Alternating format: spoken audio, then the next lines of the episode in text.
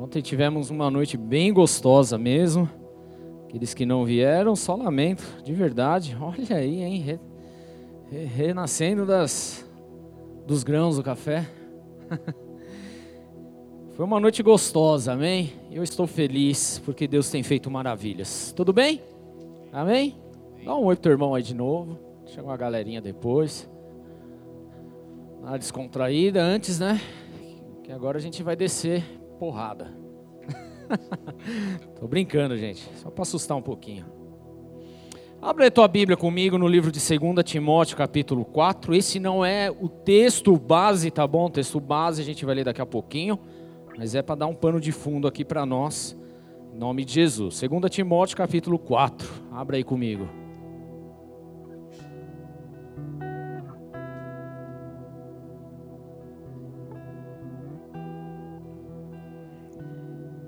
Acharam? 2 Timóteo 4, 1 diz assim: Na presença de Deus e de Cristo Jesus, que há de julgar os vivos e os mortos, por sua manifestação e por seu reino, eu o exorto solenemente.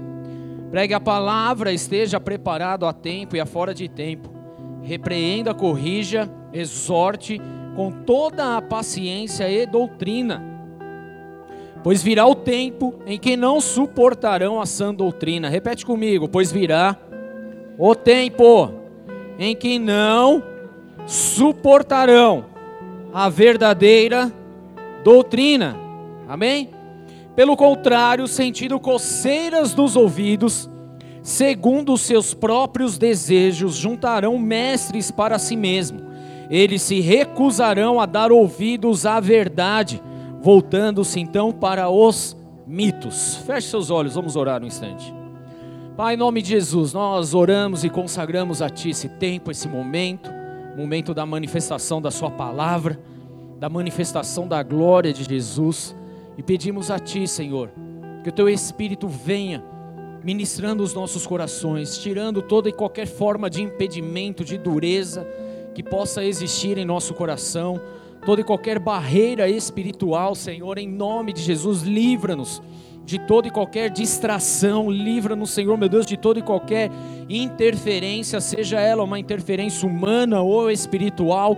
Nós pedimos a Ti, nos livra, Senhor, porque queremos ouvir a Tua palavra, queremos não só ouvir, mas nós queremos praticar a Tua palavra, e por isso oramos diante de Ti, consagrando esse momento ao Senhor e declarando que pertencemos a Ti, que queremos ouvir a respeito do Senhor, que queremos ser ministrado pelo Senhor, por isso nós proibimos toda e qualquer ação maligna neste local, toda e qualquer ação de demônios neste lugar, neste lugar, em nome de Jesus Cristo. E assim nós oramos e eu peço, Espírito Santo, vem com a tua glória, unge essa ministração, unge essa palavra, unge as nossas vidas, Senhor, para que então possamos sair dessa casa nessa noite de uma forma diferente transformados, impactados por Ti, impactados por Sua presença e glória.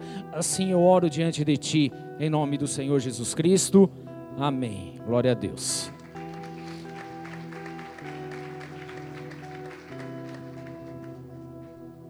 Sabe, igreja, nós estamos há três cultos hoje fazendo, na verdade, ministrando a respeito das, das doutrinas dos últimos dias, de coisas que surgiram, surgirão, vão acontecer, ou que já aconteceu, mas que interfere diretamente na nossa caminhada com Cristo Jesus. Então, se você esteve aqui domingo passado, quem esteve domingo passado aqui, foi ministrado sobre o quê? Balaão. Amém? Tudo bem? Quinta-feira alguém esteve aqui? Quem esteve? Quinta. Oxi, e o restante? Estava fazendo o quê? Hã? Estava estudando nas férias? Peguei você, né? Tá vendo como a gente é sem vergonha, né? Olha, ficou feio, hein? Quem veio quinta mesmo? Isso, o restante fecha os olhos para não passar vergonha. Tá tudo certo. Quinta-feira nós aprendemos um pouco a respeito sobre Jezabel. Então, se você não sabe quem é Balaão e quem é Jezabel, eu preciso te incentivar então a adquirir o CD, o MP3 da palavra, para você poder ouvir na tua casa com mais tranquilidade. Se preferir também, nós estamos disponibilizando em podcast pelo Spotify e algumas outras plataformas Aí depois você procura o teu líder de célula aí, alguém que ele vai te passar o endereço, tá bom? Mas o que é importante, querido, é que nós estamos aqui para aprender. Vira para o teu irmão e fala: a gente precisa aprender, cabeça. Se a gente não aprende, a gente sucumbe. Tudo bem? Se a gente não aprender, se a gente não se colocar na condição de aluno, a gente jamais vai poder crescer. E nós estamos aqui para amadurecer. E quando nós falamos então de falsas doutrinas, querido, de doutrinas que na verdade são colocadas para uma forma de satisfação humana, então nós vemos o que? Uma grande distorção de palavra, da palavra de Deus. Entenda uma coisa: doutrina é um conjunto de ideias. Tá? É um conjunto de ideias, é uma formação, é algo que você resolve colocar. E a palavra de Deus, ela distingue doutrinas de sã doutrinas, tá bom? O que, que, são doutrinas? Doutrinas são coisas estabelecidas pelo homem, por pessoas, por alguém e tal. Quando nós falamos de doutrinas, falamos também de seitas, podemos colocar várias situações, porque tudo é um conjunto de ideias que formam alguma coisa, tá bom? Isso é doutrina. Agora, quando falamos a respeito da sã doutrina, nós estamos falando da verdade da palavra de Jesus, amém? Então, qual é a grande diferença, querido? Existem coisas que são doutrinas humanas tá? que são coisas impostas pelos homens, e existe aquilo que é a verdade estabelecida de Jesus, amém? Nós não estamos aqui para seguir doutrinas humanas, nós estamos aqui para viver a verdade de Jesus. Você consegue repetir isso? Nós estamos aqui para viver de acordo com a palavra, com a verdade de Jesus. Amém? E o que, que nós aprendemos na palavra, querido? Como acabei de ler aqui no livro de 2 Timóteo, capítulo 4, nós vemos aqui que chegará um tempo, virá o tempo, em que não suportarão a verdade de Deus. Por que, querido, não suportarão a verdade de Deus da sã doutrina? Porque à medida que o homem ele vai crescendo e tal, ele quer satisfação dele, ele quer viver a sua própria satisfação. Ele quer viver os seus próprios desejos. E quando lidamos com a palavra de Deus, querido, se há alguma coisa que não dá para nós fazermos é viver de acordo com o nosso desejo humano porque a palavra de Deus em todo o tempo ele vai vir confrontar aquilo que nós fazemos. Isso é a palavra de Deus. Se a palavra de Deus não confronta, então nós não estamos de acordo com a palavra de Deus. Porque Jesus em todo o tempo ele confrontou com amor, com carinho, com alegria, às vezes um pouco mais enérgico, mas ele confrontou as coisas erradas que estavam acontecendo. Ele virava para os religiosos da época e falava: "Seus hipócritas". Olha só como que Jesus falava. Hoje, se eu vir e falo para alguém, eu sou hipócrita, pronto, já quer me processar. Que processe então, não tem problema nenhum. Mas a verdade, querida, é que nós não podemos estar à mercê daquilo que a nossa carne, a nossa vontade humana tem a oferecer. Porque a palavra de Deus diz que o nosso coração, ele é desesperadamente o quê? Corrupto. Então ele sempre vai tem, tem uma tendência para o pecado, para o erro e para o engano. Mas o que nós estamos vendo aqui é que, sentindo coceiras nos ouvidos, segundo os seus próprios desejos, juntarão mestres, entre aspas, aqui para si mesmos. Pessoas que vão criar doutrinas para satisfazer uma vontade humana, alguma coisa que a pessoa queira. Amém? É exatamente isso. Mas o que, a palavra de Deus está falando? Que nós precisamos estar preparados a tempo e a fora de tempo, em toda, em qualquer circunstância. O que, que isso significa? Vale ressaltar aqui que esse preparo, querido, não é um preparo físico. Não é um preparo apenas de um conhecimento humano mas é um preparo espiritual, é um preparo de conhecimento da própria palavra de Deus. Amém? Porque Paulo ele chega e ele fala exatamente isso. Olha, eu preciso exortar vocês de uma forma solene. Entenda isso, aprenda comigo. Ele está falando. Pregue a palavra, ensine a palavra. É a palavra de Deus. Amém? pregue ela e seja preparado em todo e qualquer tempo, em todo momento, e seja preparado para pregar a palavra. Então você precisa conhecer a palavra. E o que, que a palavra ela nos oferece? Ela repreende, corrija e ela exorta. Tudo bem? Por quê? Porque nós somos cheios de falhas. O nosso caráter, ele é um caráter deformado. Nós acostumamos a fazer coisas erradas, nós acostumamos com o jeitinho brasileiro. Nós acostumamos a fazer só aquilo que a gente quer fazer. A gente não se coloca e, e, e, não entende qual é a vontade de Deus, o que é bom ou não para nós, a gente só quer satisfazer a nossa vontade, tudo bem? E muitas doutrinas têm se levantado nesses últimos tempos para a satisfação da nossa vontade. Mas eu preciso dizer algo para você, querido.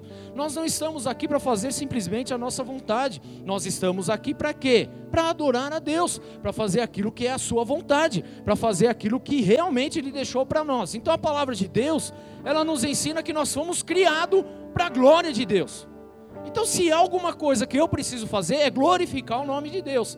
E como é que eu glorifico o nome de Deus? Através das minhas atitudes, que estão baseadas e que estão de acordo com a palavra dele. Amém? Então, isso é algo que nós precisamos colocar em prática. O que não podemos é voltar-se para os mitos, para aquilo que é bom, parece ser bom, mas que na verdade não é. Agora sim, eu queria que você abrisse comigo no livro de Apocalipse, porque hoje nós vamos falar um pouco sobre uma terceira doutrina dos últimos dias, a doutrina dos Nicolaitas. Vira teu irmão e fala prazer. Fala seu nome para ele. Agora pergunta, agora quem é Nicolaita? Quem é? É uma palavrinha esquisita, né? Convenhamos. A gente quase não ouve por aí mas temos muito a aprender, tá bom? Em Apocalipse, capítulo 2, verso 6. Primeira carta à igreja de Éfeso, essa é a primeira carta. Apocalipse, ele começa com João tendo uma visão e tal. E ele recebe sete cartas para serem distribuídas às igrejas daquela época, as principais igrejas daquela época. E a primeira carta é Éfeso, que diz aí. Eu não vou entrar no mérito da carta de Éfeso agora, mas eu quero pegar esse versículo que diz assim: Mas há uma coisa a seu favor, Éfeso, igreja de Éfeso, que é Deus falando. Você odeia as práticas dos nicolaítas, como eu também as odeio. Então, o que nós já podemos ver logo de cara é que a prática nicolaíta é algo que foge totalmente daquilo que é a vontade de Deus, amém?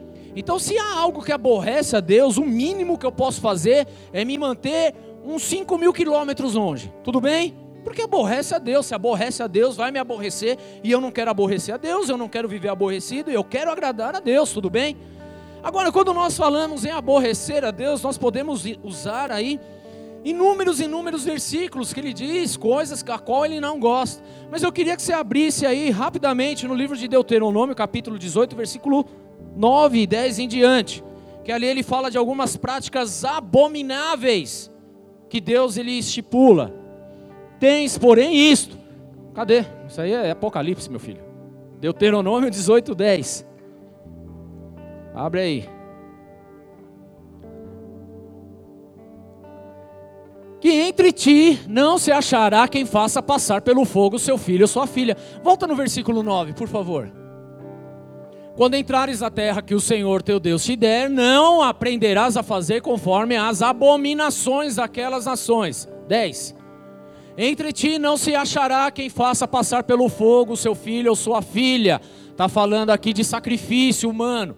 Nem a adivinhador, nem a prognosticador, nem agoureiro, nem a feiticeiro. Próximo.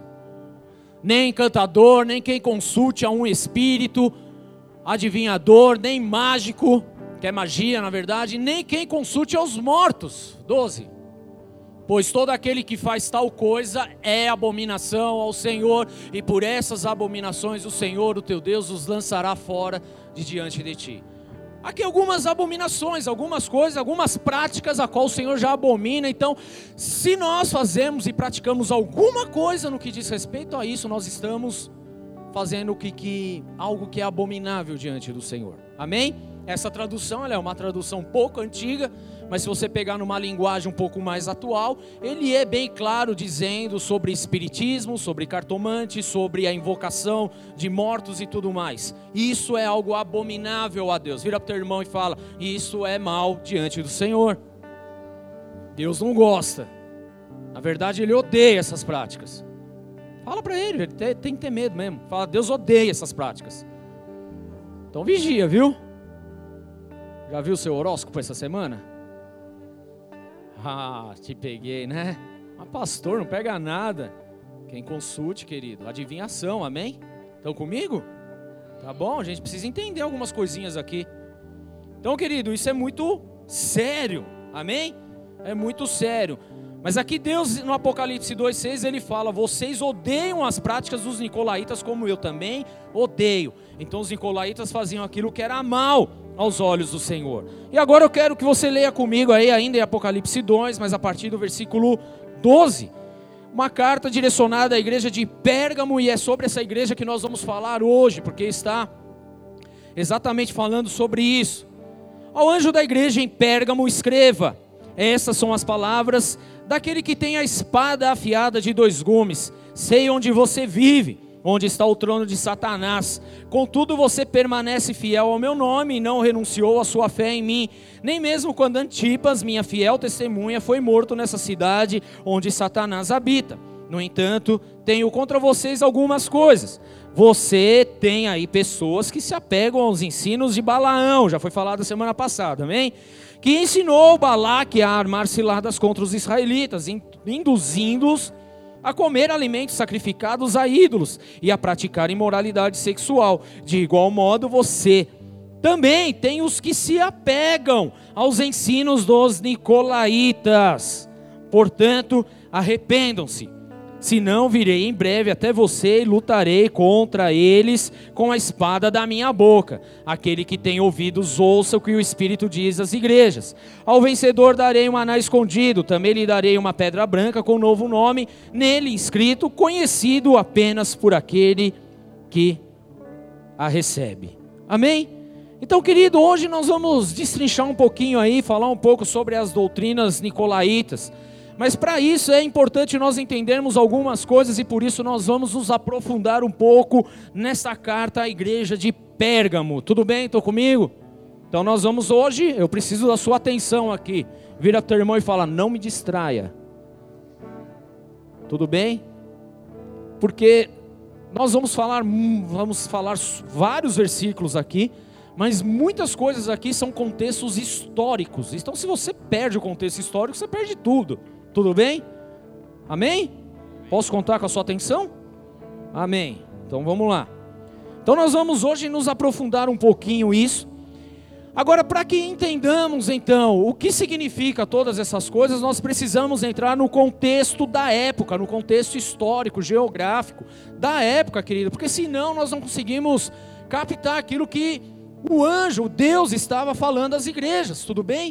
E nós precisamos entender no contexto dele. O que é fato, querido, que nós precisamos entender é que essas cartas foram escritas em, em torno do ano 100 depois de Cristo. 90, 100 depois de Cristo, já na fase final da vida do apóstolo João, que estava ali preso na ilha de Patmos, amém? Por pregar o evangelho, colocaram ele lá, e lá ele estava e recebeu essa revelação dos céus, do Senhor, ele foi arrebatado, então ele teve todas essas informações a qual nós temos hoje. E a verdade, querido, é que essas informações são direcionadas para a igreja daquela época, é direcionada para a igreja de, um, de uma época em particular da história da igreja sobre a face da terra, mas ela é direcionada também para a igreja atual. Então é importante a gente saber sobre essas coisas, querido. Por quê? Porque senão a gente não consegue identificar o que está acontecendo nos dias de hoje a, como as falsas doutrinas têm se ramificado no meio da igreja. Então nós precisamos ter atenção total em relação a isso, só a título de conhecimento. Então essa carta ela foi escrita aí em meados de 90 a 100 depois de Cristo, na época de João. Mas o que diz respeito também ao contexto histórico da igreja, querido, essa carta, ela tem um envolvimento muito assíduo nos anos de 310 a 600 anos depois de Cristo. Por quê? Porque foi exatamente no quarto século, querido, onde a igreja ela se corrompeu de vez, ela através de Constantino, ela simplesmente se formou uma igreja política, o que acabou gerando aí o que nós conhecemos hoje como igreja é, católica apostólica romana, justamente por conta disso. Qual o que, o que tem a ver em relação a isso, querido? O que tem a ver é que através de dessa situação houve um sincretismo religioso. Então o que, que aconteceu? Constantino ele se torna entre aspas cristão porque a perseguição aos cristãos não estava gerando o que ele queria, que o, na verdade o que nenhum imperador queria, porque quanto mais havia perseguição, mais cristãos havia sobre a face da terra. Então ele meio que ele pensa o seguinte: bom, já que eu não posso vencer o inimigo, eu vou me juntar a ele. E aí o que ele faz? Ele consegue manipular a grande massa introduzindo aí o, o, reino papado e tudo mais, é, a invocação aos mortos que nós acabamos de ler, quando nós, nós não, mas quando os católicos em si vão numa missa, por exemplo, para orar pela alma de alguém que morreu há 7, 15, 20, 100 anos, sei lá, isso é invocação de, de, de demônios, amém? Não é nem a pessoa em si, então eu preciso deixar claro esse tipo de informação, porque isso desagrada ao Senhor, não quero ofender ninguém, a fé de ninguém, mas nós precisamos falar a respeito da verdade se estamos aqui, porque Deus, Ele quer nos libertar de alguma coisa, amém? Então foi justamente no século IV onde começa essa mistura de interesses, essa mistura de religião. E o que nós vemos nas cartas do Apocalipse, querido, é Deus combatendo de uma forma forte a respeito da idolatria e da imoralidade sexual. Tudo aquilo que Deus não gosta. Tudo que vai contra a palavra de Deus. Então Deus ele bate muito forte em relação a isso. Porque se você pegar desde o começo, nós lemos Deuteronômio 18, mas se você pegar Êxodo capítulo 20, há algumas coisas ali que o Senhor fala a respeito do que ele não gosta também. E uma dessas coisas é que Ele é o único Deus, amém? Então nós devemos adorar a Ele, mas Ele fala o que? Não se façam para ti imagens de escultura de qualquer coisa que seja semelhante ao que está no céu, na terra ou debaixo da terra. Não adorarás a outros deuses. Isso é uma ordem estabelecida de Deus, amém? E sempre que se rompe isso e passamos a fazer essas coisas, nós estamos em abominação. Então são coisas importantes a serem entendidas, tudo bem? E isso pegou um grande fôlego justamente com Constantino a partir do século IV, quando houve o que? Essa junção da igreja e a igreja permitiu que todas as seitas pagãs se introduzissem também junto ao cristianismo. Por isso que nós temos tantas coisas distorcidas em tantas religiões e é justamente isso que precisa ser combatido em nome de Jesus. Amém? Estão comigo? Amém. Esteja comigo ainda. Vamos entender o que é Pérgamo, querido. Pérgamo, vamos entender sobre a verdade, sobre a cidade de Pérgamo. Pérgamo hoje é a atual cidade que, se, que é conhecida como Bergama. Ela é lá na Turquia, tudo bem? Está lá na Turquia, está lá ainda. Existe até hoje. O que, que era essa cidade para a época, querido? Essa cidade representava a cidade mais importante da Ásia Menor. Ela ficava próximo ao rio Caico e 30 quilômetros apenas do mar. Ou seja, querido, era uma cidade de fácil acesso, uma cidade onde muitas coisas aconteciam. Na verdade, era uma cidade onde havia muitos negociantes, muita negociação, onde havia muito comércio acontecendo, onde havia todo tipo de prática que você possa imaginar. Pérgamo também ela era conhecida por uma biblioteca gigantesca que ela tinha, com mais de 200 mil unidades. Era uma biblioteca realmente gigantesca. E essa biblioteca, querido, para que você tenha uma ideia, essa biblioteca depois ela foi transferida para Alexandria. E se você ler no contexto histórico, você vai ver que Alexandria depois pegou fogo e se perdeu muita coisa dessa vasta biblioteca. Amém? Agora, o que essa cidade em si também tem, querido? Essa cidade ela era conhecida porque havia naquele lugar muitos curandeiros. Poderia se invocar todo tipo de Deus com D minúsculo naquele lugar. Era um lugar repleto de filósofos e estudantes que queriam aprender a respeito da medicina. Ou seja, era uma cidade extremamente ativa e cheia de superstição.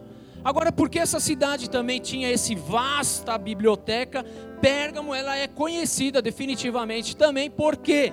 Porque foi em Pérgamo que se inventou o pergaminho.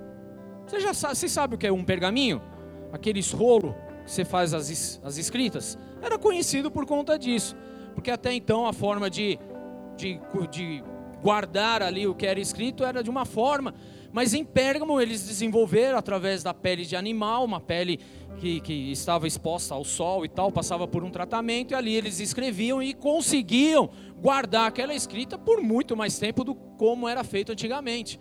Então Pérgamo ela era muito conhecida por conta disso também. Mas Pérgamo ela era extremamente conhecida pelos templos religiosos que existiam naquela cidade. Amém? muitos e muitos templos. Era conhecida pelos colégios, principalmente pelo colégio de medicina que existia no local, os palácios do rei, que na verdade era concentrado lá os palácios reais. Era considerada a primeira cidade da Ásia, tá bom? Então era uma cidade importante para aquela época, uma cidade que realmente ela tinha um peso muito grande para toda a movimentação, seja ela financeira ou espiritual, o que tinha acontecia lá. Um dos seus principais monumentos, isso é importante a gente entender, queridos. Um dos seus principais monumentos e templos era dedicado a um Deus que se chamava, ou melhor, se chama até hoje, Esculápio. Amém? Vira para o teu irmão e fala: Quem é Esculápio? Quem é esse esculacho, né? Quem é? O Esculápio, querido, nada mais é do que o Deus em D minúsculo, quero deixar isso bem frisado, o Deus da saúde, da saúde. Porque tudo para eles lá era um Deus. Assim como nós vemos hoje na Índia, 30 milhões de deuses, 300 milhões, 300 milhões de deuses. Deus barata, Deus rato, Deus formiga, Deus Deus, Deus, Deus, que Deus para todo mundo lá, né? Deus com D minúsculo. Não era diferente isso na época de Pérgamo, amém? Aliás, ela era conhecida pelos seus inúmeros templos que ali existia, amém? Então, o que é esse esculápio, querido? Esse esculápio, o Deus da saúde, ele é representado por uma serpente. Agora me diga uma coisa: o que representa a serpente na palavra de Deus? Hã? Vocês não leem a palavra, né? Mas assim, vamos lá.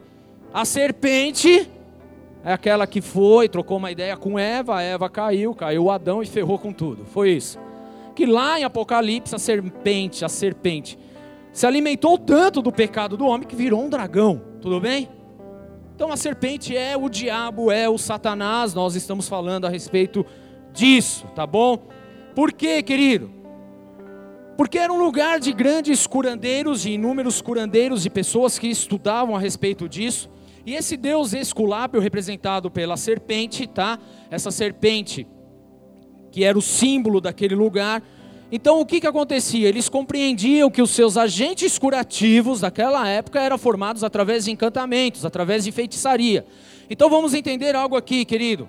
É importante isso, amém? O Esculápio, o deus, um dos deuses mais, mais conhecidos daquela época, o deus da saúde, representado por uma serpente. Na verdade, existia um templo dedicado a ele, onde as pessoas enfermas, as pessoas que tinham posse, as pessoas que poderiam pagar para estar lá, elas iam até esse templo esculápio para poder passar por um processo de cura.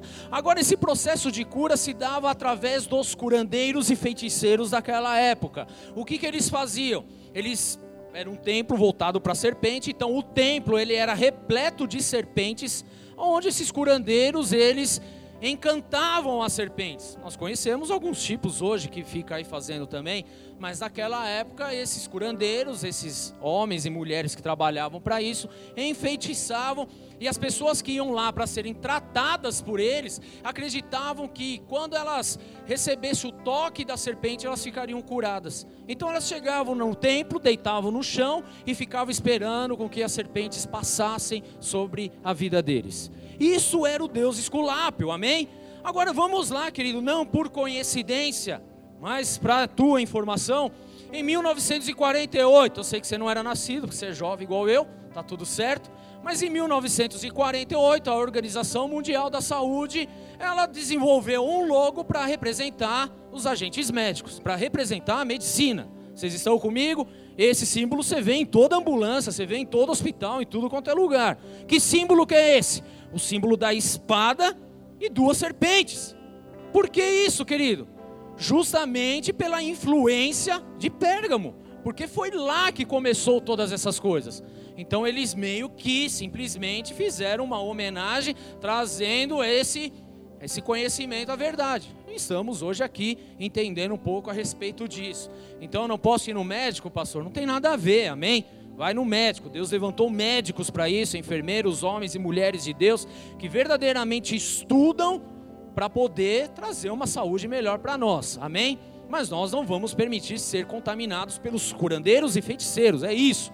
Tudo bem, querido? Em nome de Jesus, entenda isso.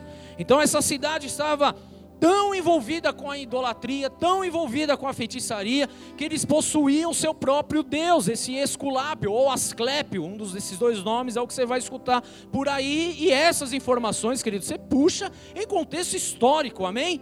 É isso, está lá, está escrito, não há como negar a respeito disso.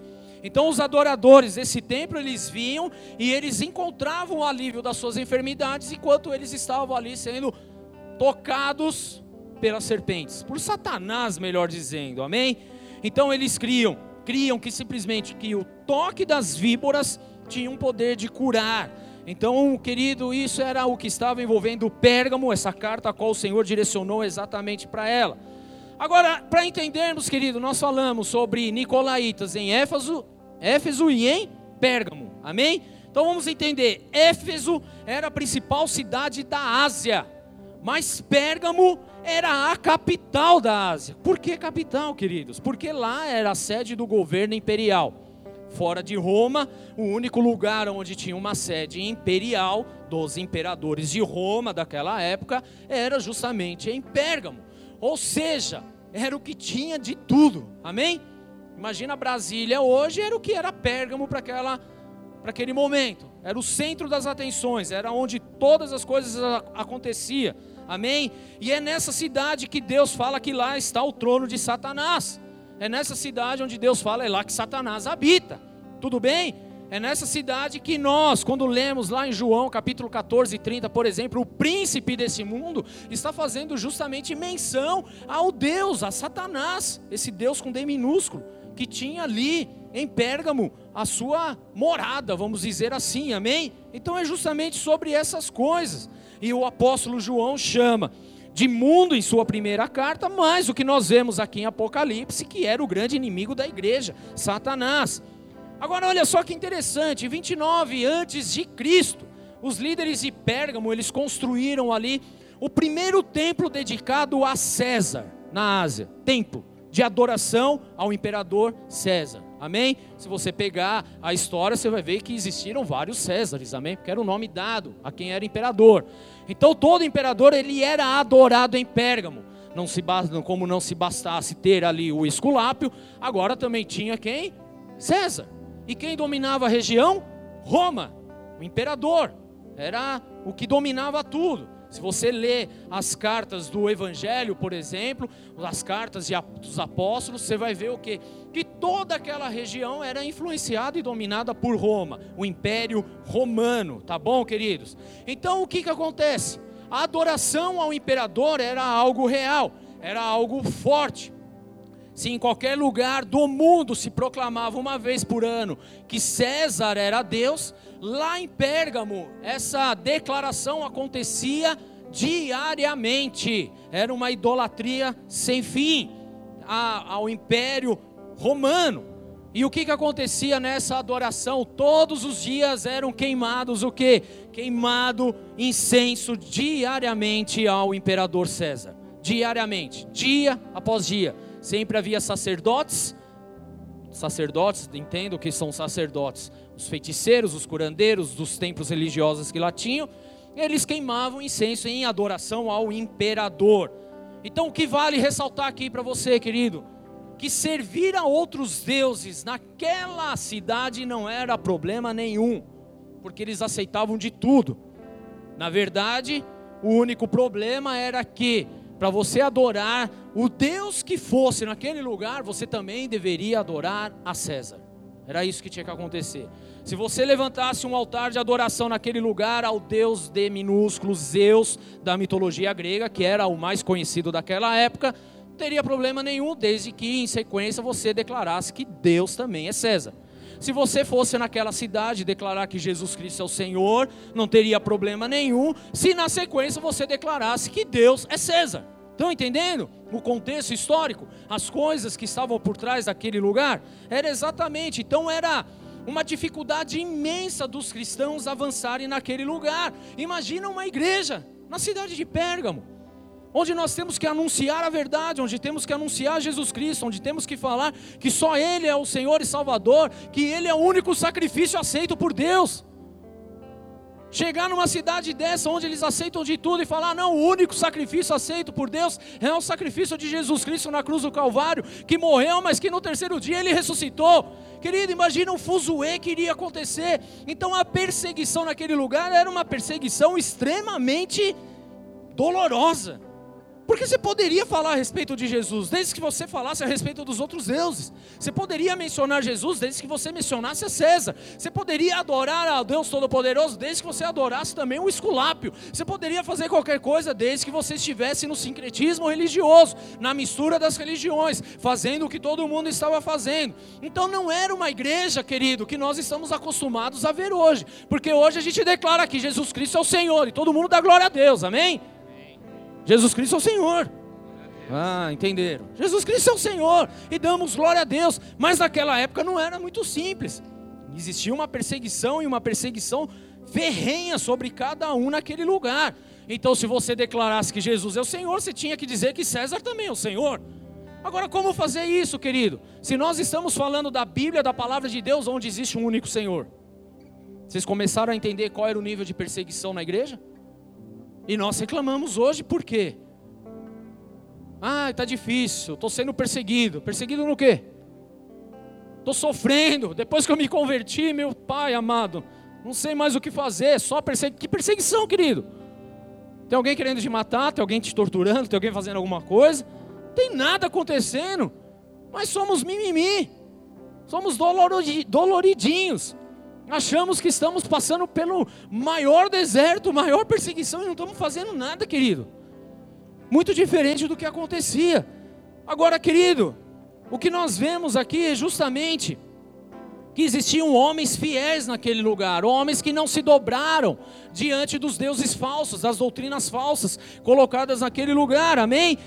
Vamos lá, Apocalipse 2, versículo 13.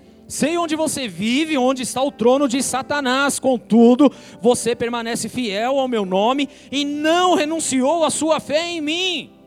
Não renunciou mesmo diante das dificuldades, não renunciou à sua fé em mim, nem mesmo quando Antipas, fala Antipas. Pergunta para o teu irmão, quem é Antipas? Você daria esse nome para o teu baby? Daria? Não, né? Mas deveria, viu? Porque foi um homem de fé. Tudo bem? Amém? Antipas, mesmo quando Antipas, minha fiel testemunha, foi morto nessa cidade onde Satanás habita. Querido, Antipas foi um mártir da igreja local. Ele morreu por conta do evangelho, por conta do nome de Jesus. Agora entenda uma coisa, nós estamos falando de uma cidade que existia inúmeros templos, que havia inúmeros sacrifícios, que havia inúmeras situações. E quando nós falamos de sacrifício, querido, nós não estamos falando apenas de sacrifício de uma galinha que a gente vê na encruzilhada hoje. Nós estamos falando, inclusive, sobre sacrifícios humanos, que era o que acontecia, porque o Deus Moloque, ele pedia tudo isso, amém? Exatamente o que acontecia. Então, sacrifícios de crianças, sacrifícios humanos, era coisa normal naquela, naquele, naquele momento. Era algo que todo mundo já estava acostumado. Era normal muitas pessoas que eram de, de líderes religiosos entregar, inclusive, o seu primogênito como sacrifício aos deuses deles. Amém? Era o que estava por trás de tudo isso. E o que nós vemos aqui é que existia um homem, Antipas, que permaneceu fiel e foi morto por conta disso. Agora vamos lá, querido. Em Pérgamo existia um touro na cidade, um touro de bronze oco, onde ali eram feitos sacrifícios diariamente. Pessoas, eram colocados pessoas, animais, tudo que você possa imaginar era queimado para os deuses daquela região, para aquela época. Dentro do touro, deixar isso bem claro. E Antipas, querido, por ele anunciar a palavra de Deus, anunciar o Evangelho, anunciar que Jesus Cristo é o Senhor, por não se corromper, ele foi preso algumas vezes, foi solto, mas ele não se corrompeu, ele continuou pregando e anunciando o Evangelho de Deus. Até que então, querido, sabe o que fizeram com Antipas? O homem que anunciava o Evangelho, e nós achamos que temos perseguição hoje, esse homem ele foi colocado dentro deste touro. E à medida que esse touro ele ia queimando, ele ia, sendo cozinhado dentro desse touro. Isso é tudo dado histórico. Se você pegar qualquer biografia sobre os mártires da igreja, você vai ver é, histórias sobre isso, amém? E Antipas era esse homem ele foi colocado dentro desse touro, ele foi cozinhado de, dentro desse touro, mas há algo muito lindo que a história declara, querido, que quando ele estava dentro desse touro, sendo colocado como sacrifício, sendo ali cozinhado, queimado verdadeiramente, de dentro do touro ele começava a gritar: Eu não nego a minha fé, eu não nego a minha fé, eu não nego a Jesus Cristo, Ele é o único Senhor e Salvador, eu jamais vou negar a minha fé, mesmo o caldo entortando para ele, mesmo ali a água esquentando, mesmo ele sendo sendo cozinhado, ele continuava declarando que ele não negava a fé dele em Cristo Jesus, que ele não negava a fé dele no Senhor. É esse tipo de pessoa, querido, que nós precisamos ser hoje, amém? E eu quero declarar sobre as nossas vidas aqui, em nome de Jesus, que hoje está se levantando sobre essa igreja, sobre as nossas vidas,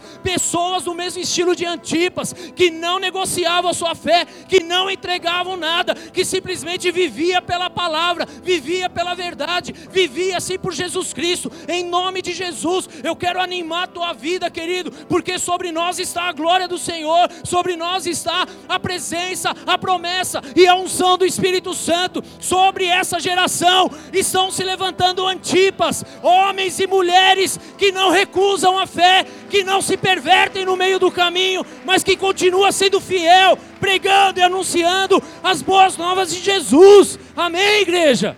Esse sou eu e esse tem que ser você. Amém? Vira para o teu irmão, você é um antipas dessa geração. Não negue a fé. Não negue a fé. Não negue a fé em Jesus Cristo, amém? A gente acha que tem perseguição, a gente não sabe o que é perseguição, querido. Não negue a sua fé. Tem muita gente hoje porque perde o emprego, abandona a fé, querido. Tem muita gente hoje porque toma uma pedalada da namorada. Ah, não, Jesus não, não quero mais. Vai dar um rolê de vassoura então. A gente não entendeu absolutamente nada o que é Jesus Cristo. A gente não entendeu a obra redentora dele na cruz do Calvário. A gente não entendeu absolutamente nada o que Deus tem feito sobre as nossas vidas. Amém? Nós precisamos ter a verdade de Jesus, querido, tatuada em nosso coração mesmo. Não dá para a gente viver de qualquer maneira, de qualquer forma, com medinho de coisas, querido. A gente precisa ser autêntico, a gente precisa ser leal, a gente precisa ser fiel à palavra de Deus, amém? É isso que nós precisamos ser em nome de Jesus. Agora, querido, Pérgamo era uma cidade estabelecida num lugar alto, em montanhas, inclusive e ali era recoberto, cheio de templos pagãos. E um desses templos era conhecido, um dos mais conhecidos, o deus minúsculo, com D minúsculo, Zeus.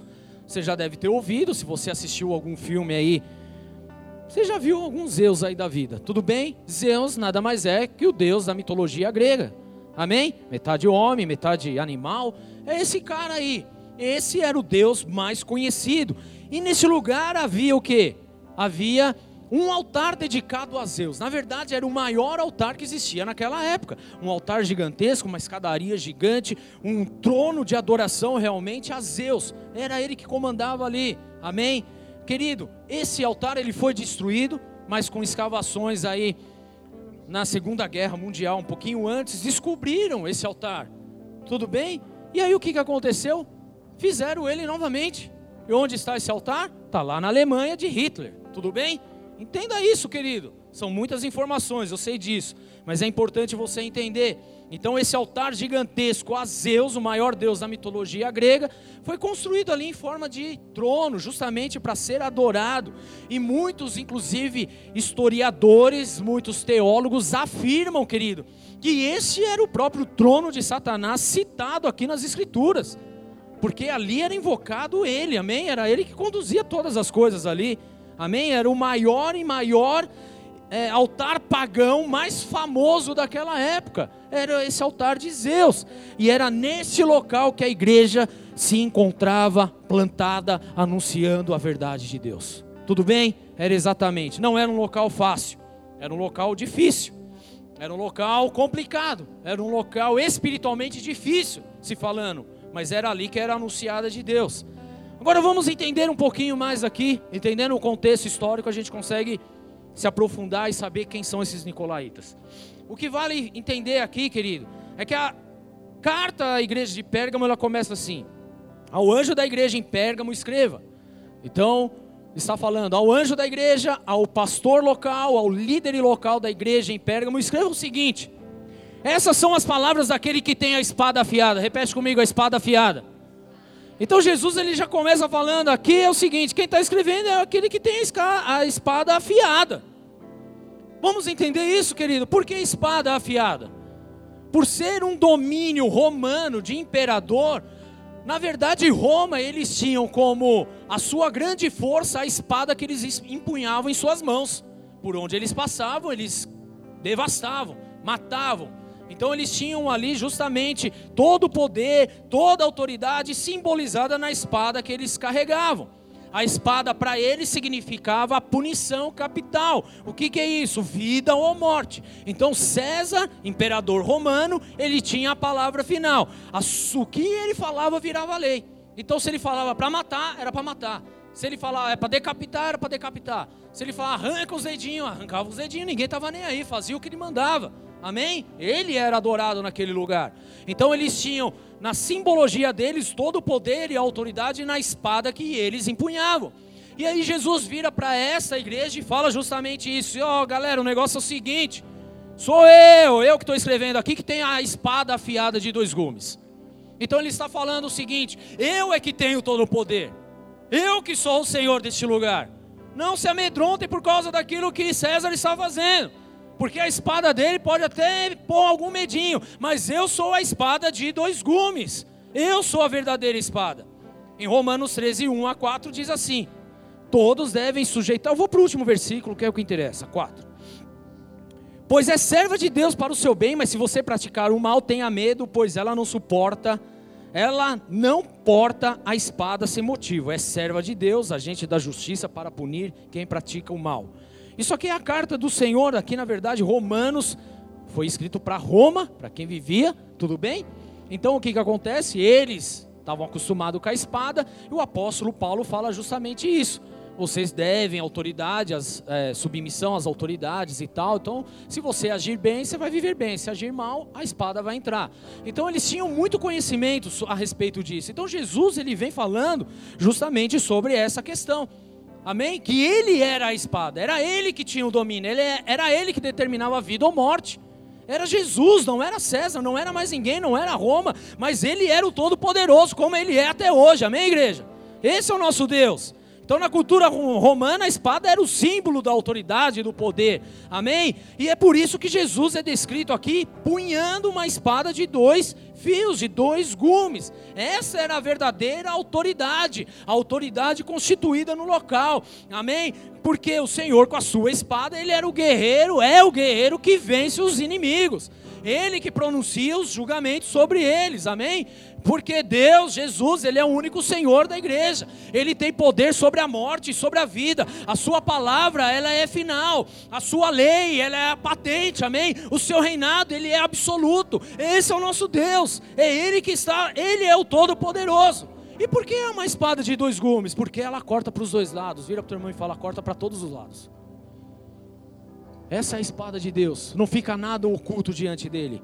Hebreus 4,12 fala: Pois a palavra de Deus é viva, eficaz e mais afiada que qualquer espada de dois gumes. Ela penetra ao ponto de dividir alma e espírito juntas e medulas, e julga os pensamentos e as intenções do coração. Nada em toda a criação está oculto aos olhos de Deus.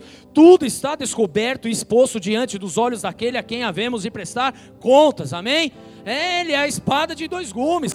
A espada, querido, no mundo espiritual significa a palavra de Deus. O que dá poder, o que traz poder, o que move as coisas é a palavra de Deus. Se você pegar Gênesis capítulo 1, foi através da palavra que tudo se formou. Amém? Se você pega João capítulo 1, lá fala que o verbo se fez carne e habitou entre nós, ou seja, a palavra, Jesus Cristo, ele era lá no início, mas ele se fez carne e habitou sobre nós. Querido, essa é a verdade, é Jesus, a palavra dele que estabelece o senhorio, amém? Não é nada, não é mais ninguém, não é César, não é Roma, não é poder nenhum, não é prefeito, não é governante, não é presidente, não é nada, não é o teu chefe, mas é o Senhor, amém? É debaixo disso que nós precisamos nos mover, por quê? Porque ela tem o poder de separar tudo. Ela mostra o que está certo, ela mostra o que está errado. Ela separa a alma do espírito. Ela consegue, ela é uma faca tão afiada, com uma precisão cirúrgica, querido. Ela corta tudo. Nada fica oculto diante de Deus. Amém. Por isso que quando nós ouvimos a palavra de Deus, querido, nós somos confrontados, porque nós estamos lidando com o quê? Com aquilo que nós estávamos acostumados a fazer, mas com aquilo que é a verdade estabelecida de Deus. E quando essa verdade ela chega até nós, querido, ela começa a fatiar, ela começa a mostrar, isso aqui está errado, isso põe para outro lado, isso não está certo, isso está certo, isso não está faz assim, faz assado. Isso é a palavra de Deus, é a espada de dois gumes, querido. À medida que eu escuto a palavra de Deus, eu vou me convencendo. À medida que eu escuto a verdade de Deus, eu vou sendo transformado. À medida que eu escuto a palavra do Senhor, eu vou sendo tocado. Isso é a palavra de Deus que produz. Por quê, querido? Porque a palavra de Deus fala o seguinte: ela fala que ela tem o poder de transformação é nela e é somente nela. Lâmpada para os meus pés é a palavra do Senhor, luz para o meu caminho. Querido, nós precisamos entender isso. Nós precisamos ter essa espada afiada. E Jesus ele se apresenta para aquela igreja em Pérgamo que era caçada pela espada de Roma, se dizendo: "Eu sou a espada que tem autoridade. Não temam a eles". Então eu posso te falar para você hoje, querido, não tenha medo da perseguição, não tenha medo do que está acontecendo, porque o Senhor que tem a verdadeira espada, a palavra de Deus, Ele é o teu favor, amém? Ele morreu por você e Ele tem uma história maravilhosa para escrever a teu respeito. Esse é o nosso Deus, querido. Esse é o nosso Senhor. Agora, por que, que Jesus se revela dessa forma a essa igreja? Por dois motivos, querido. Primeiro, porque Pérgamo achava-se sobre a espada de Roma, é o que eu estou falando aqui. Então existia ali muita intimidação, muito medo, existia ali muita perseguição principalmente dos homens e mulheres de Deus autênticos e verdadeiros, amém? Então esses homens, essas mulheres, esses cristãos, cristãos da, da época, eles não podiam se esquecer que havia uma autoridade mais forte que a autoridade romana, porque se eles não entendessem isso, eles não conseguiriam anunciar a verdade de Jesus. Então a base deles era justamente isso. Enquanto Roma empunhava medo, Jesus ele vem dizendo: não tenha medo. Amém? Porque Ele é a espada verdadeira. Entenda isso. Agora eu preciso, querido, falar para você isso. Talvez hoje você esteja vivendo justamente nessa situação como Pérgamo vivia, amedrontado com medo da tirania das, do mundo, das coisas que aconteciam. Mas eu preciso te falar uma coisa: você não pode ter medo desse mundo, você não pode ter medo das tribulações desse mundo, porque o Todo-Poderoso Ele é contigo, amém? E se você está aqui, eu creio em nome de Jesus que Deus ele está trazendo um ânimo sobre a tua vida, para que você se levante como um homem ou uma mulher de Deus, para que não tenha mais medo desse mundo, para que não tenha mais horrores desse mundo, mas para que você viva no mundo anunciando a verdade do Senhor, a verdade que liberta, a verdade que cura, aquele que realmente faz novas todas as coisas. Amém? Recebe isso no teu espírito em nome de Jesus. E um segundo motivo, querido, que ele se apresenta dessa forma era o que? Que a igreja ela tolerava falsos ensinos. Ela tolerava coisas erradas. Então o povo não podia se esquecer de que existia um padrão, os cristãos não poderiam se esquecer que existia um padrão imutável, a espada, a palavra de Deus, amém? Ela não muda. O Senhor, ela, ele zela para cumprir a sua palavra. Por isso os cristãos de Pérgamo, eles precisavam defender claramente a sua doutrina. Caso contrário, eles enfrentariam muita perseguição. Agora não só lá daqueles homens, eles renunciariam à verdade de Cristo se eles não tivessem a doutrina de Cristo escrita no coração deles. Então eles tinham a espada realmente como algo vivo em suas vidas para combater os falsos ensinos. Amém? Agora continuando aqui a palavra, querido. Nós vemos o que? Versículo 14. No entanto, eu tenho contra vocês algumas coisas. Você tem aí pessoas que se apegam aos ensinos de Balaão. Não vou falar isso. Falou domingo passado que ensinou Balaque a armar ciladas contra os israelitas, induzindo-os a comer alimentos sacrificados a ídolos e a praticar imoralidade sexual. Versículo 15: De igual modo você tem também os que se apegam aos ensinos dos nicolaítas. E agora a gente pode falar sobre esse nicolaíta, porque já entendemos o contexto histórico, tudo bem? O que estava por trás de tudo isso. Então existia um segundo grupo aí que ensinava coisas erradas, os nicolaítas. O que, que os nicolaítas eles anunciavam? Na verdade, eles pregavam uma doutrina destrutiva muito similar à doutrina de Balaão. Na verdade, os primeiros teólogos da, do século I e II, eles declaravam o seguinte: que os frascos eram diferentes, mas o veneno era o mesmo, fazendo menção sobre a doutrina de Balaão e a doutrina dos nicolaítas, ou seja, era tudo veneno. Agora, o que vale a gente ressaltar aqui, querida, é que quando nós lemos na igreja a carta de Éfeso, a igreja de Éfeso, ele fala que há uma coisa a seu favor: vocês odeiam as práticas dos nicolaítas. Práticas obras, em algumas traduções, dos nicolaítas. Mas quando nós chegamos à terceira igreja, aqui a igreja de Pérgamo, já não é mais uma simples obra, ela já é uma doutrina, já está institucionalizada, já está sendo aclamada, já é tida e obtida como uma verdade naquele lugar. Não era algo conhecido de uma situaçãozinha ou outra, já era algo que estava contaminado naquela região. Então você vê que a falsa doutrina ela cresce, amém? Ela é como um joio no meio do trigo, ela, cresce, ela cresce e você nem percebe. Por isso a importância de estarmos alinhados com a palavra de Deus e buscando constantemente a verdade do Senhor Jesus. Agora, os nicolaítas, quem eram esses nicolaítas? Esses nicolaítas eram seguidores de Nicolau. Parece ser óbvio isso, né? Fala os nicolaítas, vira para o teu irmão e fala aí. Ele era seguidor de Nicolau. Tudo bem? Nicolau, nome bonito para dar para teu filho, certo? Pode dar. Deus santifica, não se preocupe.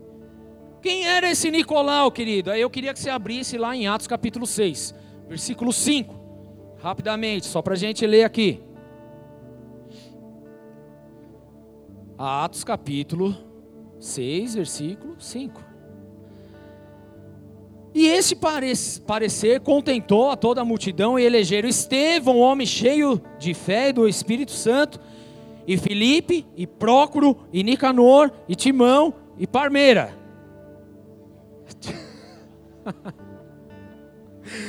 e Nicolau, prosélito de Antioquia. Querido, nós estamos falando dos sete primeiros diáconos da igreja primitiva, tudo bem? É exatamente esse. Agora, essa doutrina de Nicolaíta veio dessa vida, Nicolau, que está aqui, prosélito. O que é um prosélito? É aquela pessoa que vive mudando de religião, vive mudando de profissão de fé, confissão de fé, melhor dizendo. Amém? Então ele era da Antioquia, ele era grego, depois ele muda, depois ele vira judeu, virando cristão, vira não sei o quê, vira casaca, era isso. Amém? É esse homem que nós estamos falando. Como que eu sei a respeito disso, querido? Pela história da igreja. Amém? Por quê? Porque a Bíblia em si ela não fala muito a respeito. Na verdade, sobre Nicolaitas ele fala duas vezes, que nós lemos aqui em Apocalipse capítulo 2. Mas a história da igreja contada desde o século I já mostra e demonstra, isso são dados históricos que diz respeito a esse homem, esse sétimo diácono. Cadê os diáconos aqui? Entra na linha para você ver, viu? Pau come, certo? Mas, querido, o que nós vemos aqui é justamente um homem que se corrompeu na fé, que se misturou a outras doutrinas, as coisas simplesmente que não agradou a Deus. Então, Nicolau ele é formado por uma seita gnóstica, fala gnóstica. O que é gnóstico? Uma seita gnóstica é uma seita de sincretismo religioso, ou seja, ela aceita tudo, tudo bem? Ela aceita tudo. Vamos, vamos fazer. Quer adorar ao Deus guitarra? Adora ao Deus guitarra. Quer adorar não sei quem? Pode. Quer fazer sacrifício? Pode. É sincretismo, é, é uma miscelânea de religiões, tudo bem? É isso que nós vemos nos dias de hoje, inclusive. Tudo bem? E essa religião, ela pregava o que, querido? Que aqui, o que alguém faz no seu corpo, presta atenção nisso, isso é importante, amém? É aqui que muda a chave da coisa. A seita dos nicolaítas, eles falavam que aquilo que o seu corpo faz não afeta o teu espírito. Aquilo que o seu corpo, a tua alma faz, não afeta a tua vida espiritual. Na verdade, trocando em miúdos, ele fala que o seu espírito já está salvo. Então, tudo o que acontecer depois disso, não importa. Pode pecar, pode fazer o que você quiser, pode satisfazer o que você quiser, que não vai interferir em absolutamente nada, porque não afeta o teu espírito. Era isso que essa seita anunciava, querido. Ou seja, a viver os prazeres da vida. Estão comigo? Era isso que essa seita anunciava. Na realidade, os nicolaítas, eles combinavam os ideais cristãos, as coisas que eram bonitas na Bíblia, aquilo que Jesus falou, alguns ensinamentos, como o Sermão da Montanha, uma coisinha ou outra que era bonito de se escutar, mas ela misturava com toda a imoralidade sexual, idolatria que podia existir, porque é isso que Deus está combatendo desde o começo. Tudo bem? Então a seita dos nicolaítas, querido, ela era o resultado de uma, de uma heresia devastadora para aquela época, como é devastadora hoje também na nossa época, que inclusive ameaçava a existência da igreja, querido. E é justamente isso que Deus ele está falando. Amém? De igual modo, vocês têm aí os que se apegam aos ensinos dos nicolaítas, se apegam à doutrina dos nicolaítas. Que doutrina é essa? De fazer o que você quiser, porque o teu espírito já está salvo. Agora vamos lá, querido. Jesus, ele nunca falou a respeito disso. Na verdade, Jesus, ele sempre nos incentivou a santificar todas as coisas, amém? O que o Nicolau aí da vida, ele se esqueceu, querido, é que ele olhou lá para a palavra de Deus e viu que o Espírito volta para Deus. O Espírito vai voltar para Deus mesmo, amém? Porque o Espírito é a vida. Uma vez que é retirada a vida, vai para Ele. Mas toda condenação, juízo, salvação e tal, tal, tal que vai acontecer conosco, que já está acontecendo hoje, se dá através da nossa alma, tudo bem? Que reflete no nosso corpo, tudo bem, queridos? Então o espírito ele volta para Deus, amém, vai voltar mesmo, porque é a palavra de Deus, mas o juízo vem sobre a alma, por isso nós seremos ressuscitados no último dia, nós seremos ressuscitados na volta do Senhor, é através disso, querido. Então nós não podemos simplesmente descartar a palavra do Senhor, por isso a importância de conhecermos a Bíblia, porque senão nós somos confundidos. E aí vem alguém com uma lorota, passando um mel, um mel na, na chupeta, colocando uma historinha bonita, e a gente acaba se contaminando, se corrompendo. E aí a gente começa a ser abominável diante de Deus por conta dessas práticas imorais. É isso exatamente o que está acontecendo. Era isso que acontecia naquela época. E quando nós falamos de imoralidade sexual naquela época, querido, nós estamos falando de cultos que eram feitos aos seus deuses, com D minúsculo, onde havia toda a prática de orgia sexual que você possa imaginar. Era o que acontecia, imoralidade sexual. Então tudo era permitido, tudo podia ser feito. Afinal de contas, o teu espírito já está salvo, então pouco importa. O teu corpo vai morrer mesmo, os bichos vão comer, vai estar tudo certo, não há o que ser feito, a carne é corrupta mesmo. Então faz o que você quiser, porque isso aí não tem mais jeito. O que importa é que o espírito está salvo. Mentira! Amém? É uma distorção das verdades, é uma distorção da palavra de Deus. Então nós não podemos simplesmente aceitar e Deus ele fala: "Eu abomino, eu odeio essa prática". Não adianta, eu odeio, está errado isso. Agora, o que, seria isso, querido? Trocando de uma forma bem simples. O que, é isso? De satisfazer os nossos desejos, achando que o nosso espírito está, está, está salvo. Isso nada mais é do que a falsa graça que nós tanto ouvimos a respeito disso. A graça barata. Vira para o teu irmão e fala: graça barata. Mas não tem nada de barato a graça de Deus, porque Ele deu a sua própria vida para morrer por nós, amém? Graça é um favor imerecido, nós não merecíamos, mas mesmo assim Deus ele quis morrer por nós para que nós fôssemos salvos nele. Então tudo é dele, ele é o dono de tudo, tudo bem?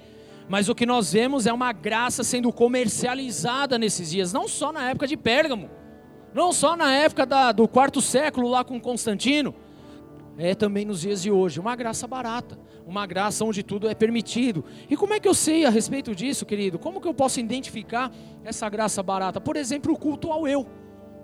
O culto, o humanismo. Aquilo que eu posso todas as coisas, desde que eu seja feliz, está valendo tudo. São frases que nós escutamos e vemos à torta e à direita, onde nós achamos que nós somos o centro das atenções. Isso é a graça barata, porque você descarta a obra redentora de Jesus Cristo na cruz do Calvário. A graça barata, querida, a falsa graça, é satisfazer os desejos da carne, é ir contra a palavra de Deus. Nós vemos a palavra de Deus a todo um tempo nos ensinando a, a exortar, a todo tempo a ter domínio próprio, a todo tempo a não praticar as imoralidades. Isso é desde Gênesis, querido, não é em Apocalipse somente, é desde Gênesis até hoje. Amém? É isso que nós estamos vendo. Deus ele nos ensina isso a todo momento. Mas a graça falsa, a graça barata, a banalização da graça tem levado muitos a acreditar que você pode fazer tudo. O importante é você ser feliz. Está errado. Posso te falar uma coisa? Sua, felicidade não está nas coisas, nem nos prazeres deste mundo. Porque a verdade, querido, e só quem já viveu nesse mundo sabe, você pode fazer o que for, você sempre vai ter um buraco dentro do teu peito, porque esse buraco ele não é preenchido por drogas, esse buraco não é preenchido pela prostituição, não é preenchido pela promiscuidade, não é preenchido pelo dinheiro, não é preenchido por nada. Você só consegue ser totalmente pleno, feliz e, e cheio quando você está na presença de Deus. Amém? Somente na presença de Deus. Então não adianta querer passar a mãozinha na cabeça falando, pode fazer tudo que está tudo certo, porque isso nunca foi verdade, amém? Nunca foi verdade. Se isso fosse verdade, nós não teríamos o tanto de pessoas se suicidando como temos nos últimos dias. Pessoas ricas, milionárias, pessoas bem-sucedidas, mas que estão dentro do seu ser vazios, porque falta ali a presença do Espírito Santo, a presença de Deus, amém?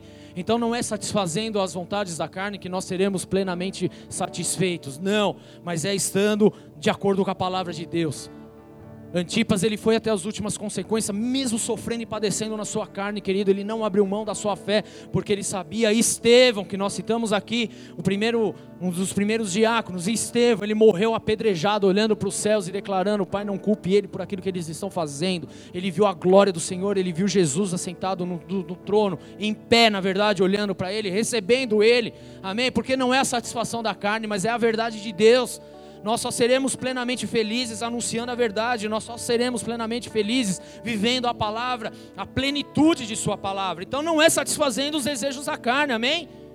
A falsa graça, querido, hoje ela não tem responsabilidade com a palavra, porque ela pega apenas um trechinho ou outro que convém para ela e depois escreve mais um monte de coisa para falar, é, agora vocês podem fazer isso. Então falta a responsabilidade com a palavra, falta o temor a Deus. Amém? Isso é a falsa graça. É disso que Deus ele estava falando, que tinha algumas coisas contra aquela igreja, por tolerar os ensinos de, dos nicolaítas, de tolerar aqueles que anunciavam que você poderia fazer qualquer coisa. Amém? Então vamos para o contexto, volta lá para o contexto. Eles estavam num lugar onde existiam inúmeras adorações ali. Então não tinha problema nenhum você estar com Deus ali adorando a Jesus Cristo, desde que você pudesse fazer outras coisas depois participasse das imoralidades, participasse das orgias, participasse ali dos outros cultos, participasse ali das outras adorações e outros sacrifícios, não teria problema nenhum. O importante é satisfazer a tua vontade. Quer fazer, quer dar uma escapada, quer adulterar, quer trair, pode fazer, não tem problema nenhum. E nós vemos isso no reflexo, inclusive, da indulgência imposta na Igreja Católica. Como, pastor? O que era indulgência? Você pagava para poder pecar, era isso. Então você cometeu um pecado, você vai lá, quanto que é? É tanto, está aqui. Aí o papado ou o padre da época falava: Mas se você pagar mais um X, você pode continuar fazendo isso. Isso é doutrina de Nicolaíta, querido.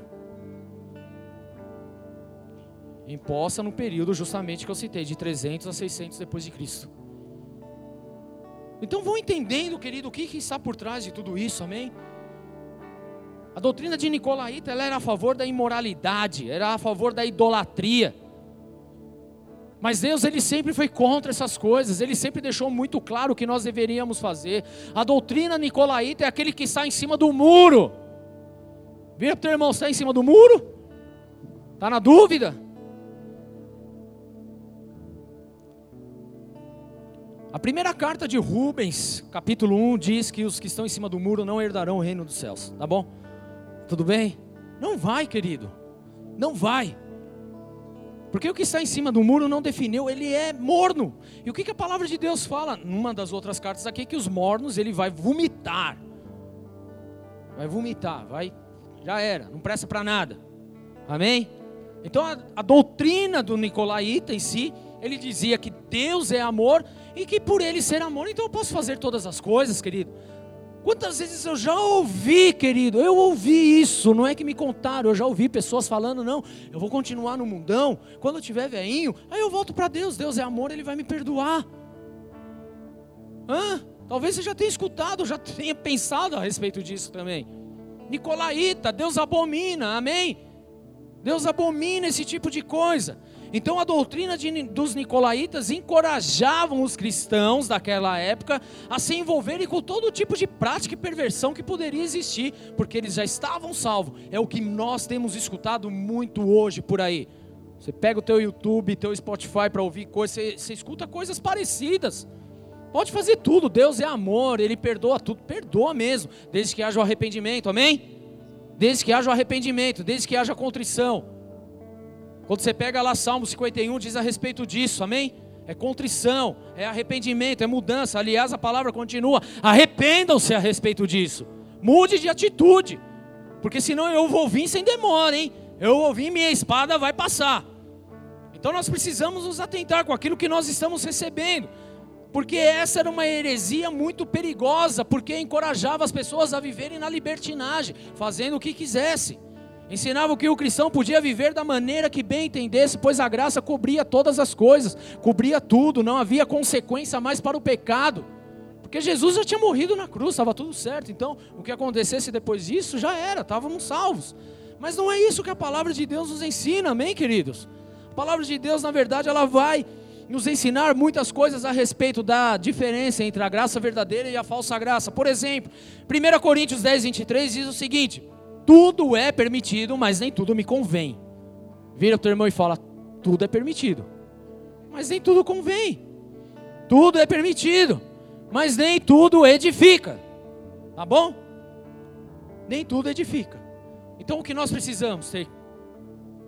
Discernimento e vergonha na cara certo?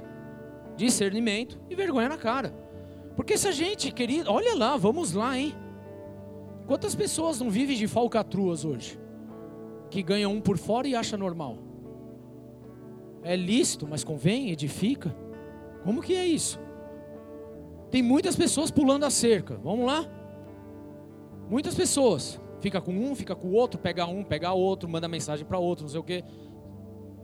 Edifica? Convém? Está de acordo com a palavra, querido? Ou será que você está puxando aí para a imoralidade, a qual Deus ele combate de uma forma poderosa? Como que está sendo? Ah, mas eu não consigo, pastor, eu preciso me drogar. Mas convém, querido? Não consegue? Como assim não consegue?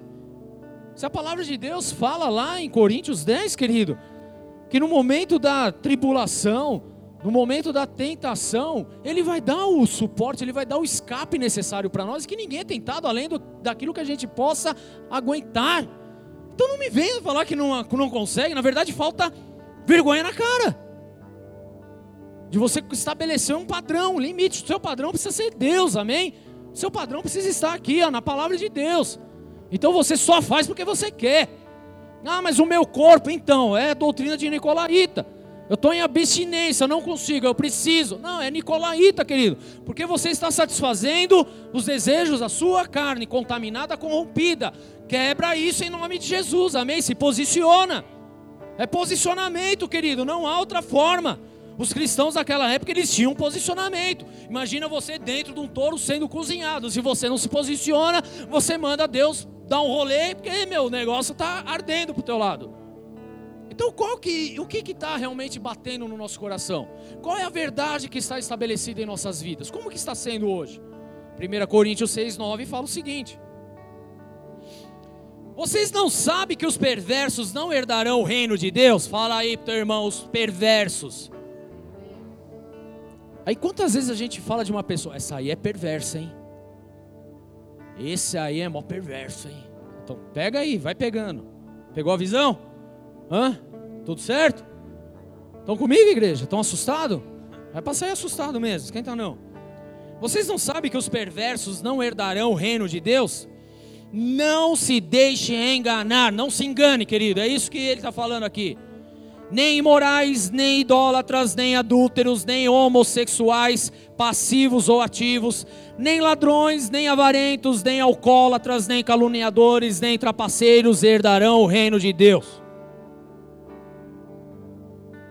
não vai herdar o reino de Deus. Então não é o que a tua carne queira fazer, querido.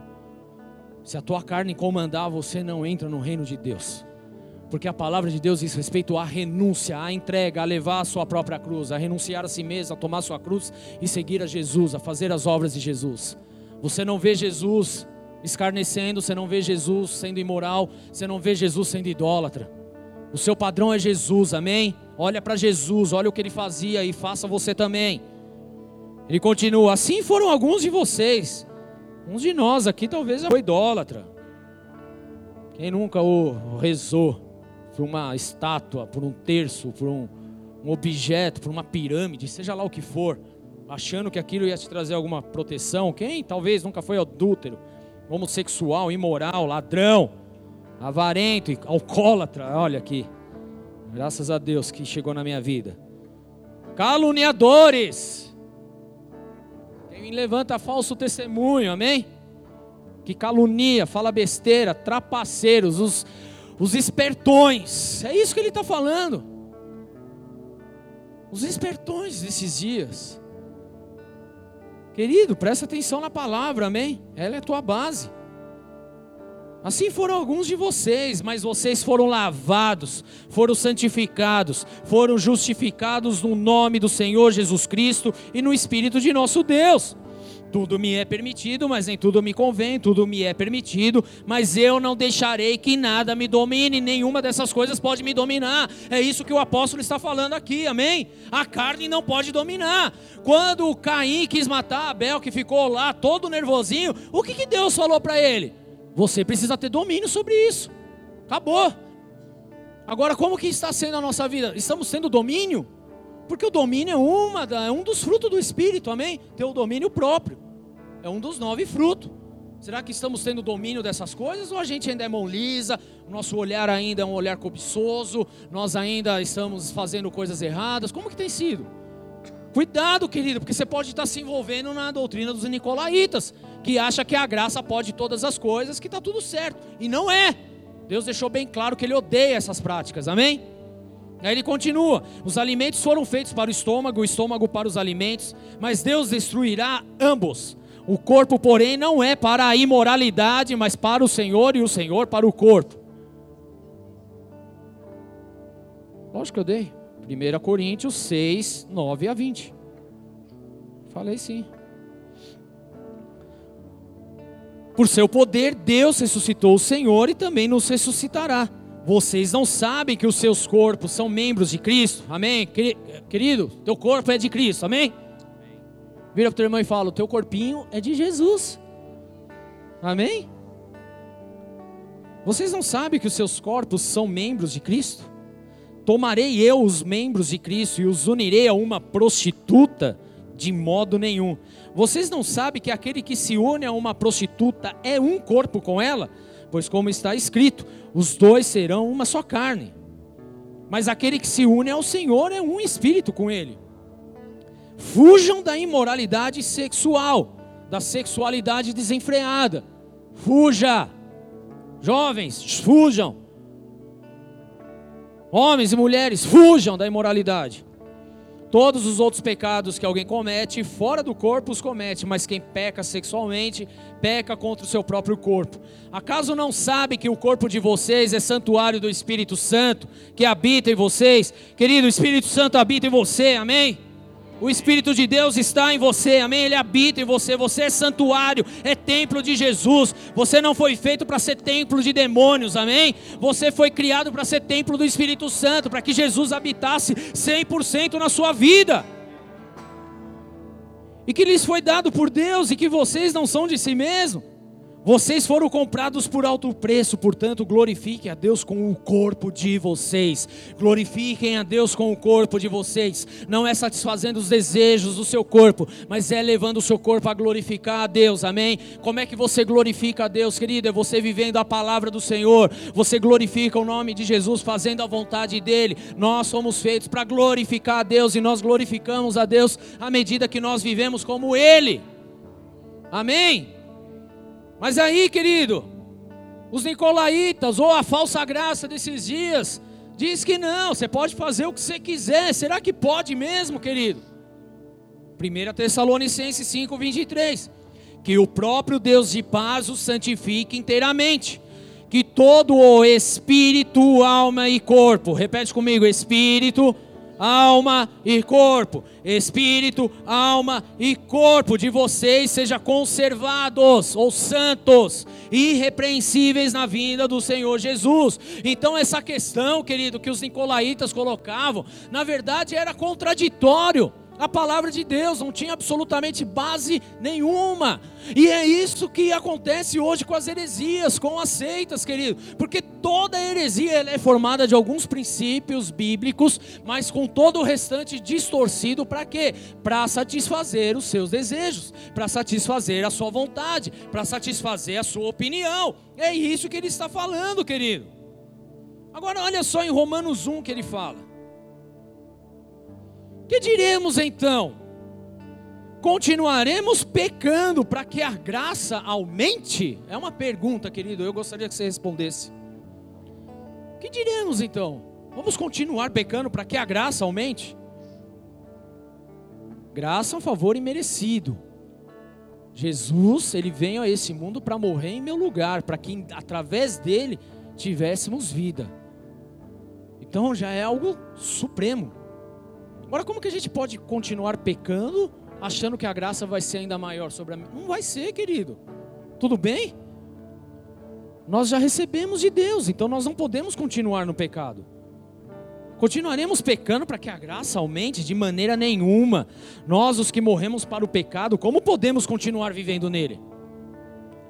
Olha só, querido, aqui o apóstolo Paulo ele já combatia tudo essas coisas. E parece que é uma carta sendo redigida hoje para nós, escrita hoje. Na verdade é, porque a palavra de Deus, ela é viva e eficaz, amém? Ela continua falando, ele é o mesmo ontem, hoje, eternamente. Ou vocês não sabem que todos nós que fomos batizados em Cristo Jesus fomos batizados em Sua morte? Portanto, fomos sepultados com Ele na morte por meio do batismo, a fim de que, assim como Cristo Jesus foi ressuscitado dos mortos mediante a glória do Pai, também nós vivamos uma nova vida.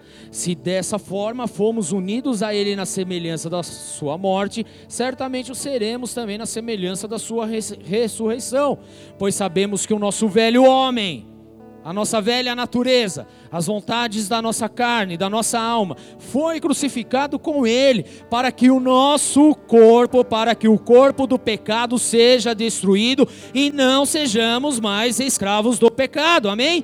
Então o velho homem, ele morreu junto com Jesus, para que então, querido, o nosso corpo pecador, pecaminoso, fosse destruído. Amém? Por quê? Porque nós somos justificados em Jesus, tudo bem? Ora, se morremos com Cristo, cremos que também com Ele viveremos, pois sabemos que, tendo sido ressuscitado dos mortos, Cristo não pode morrer outra vez. Então não dá para você achar que vai continuar pecando e a graça vai ser aumentada. Não existe isso. A morte não tem mais domínio sobre ele, porque morrendo ele morreu para o pecado uma vez por todas, mas vivendo vive para Deus.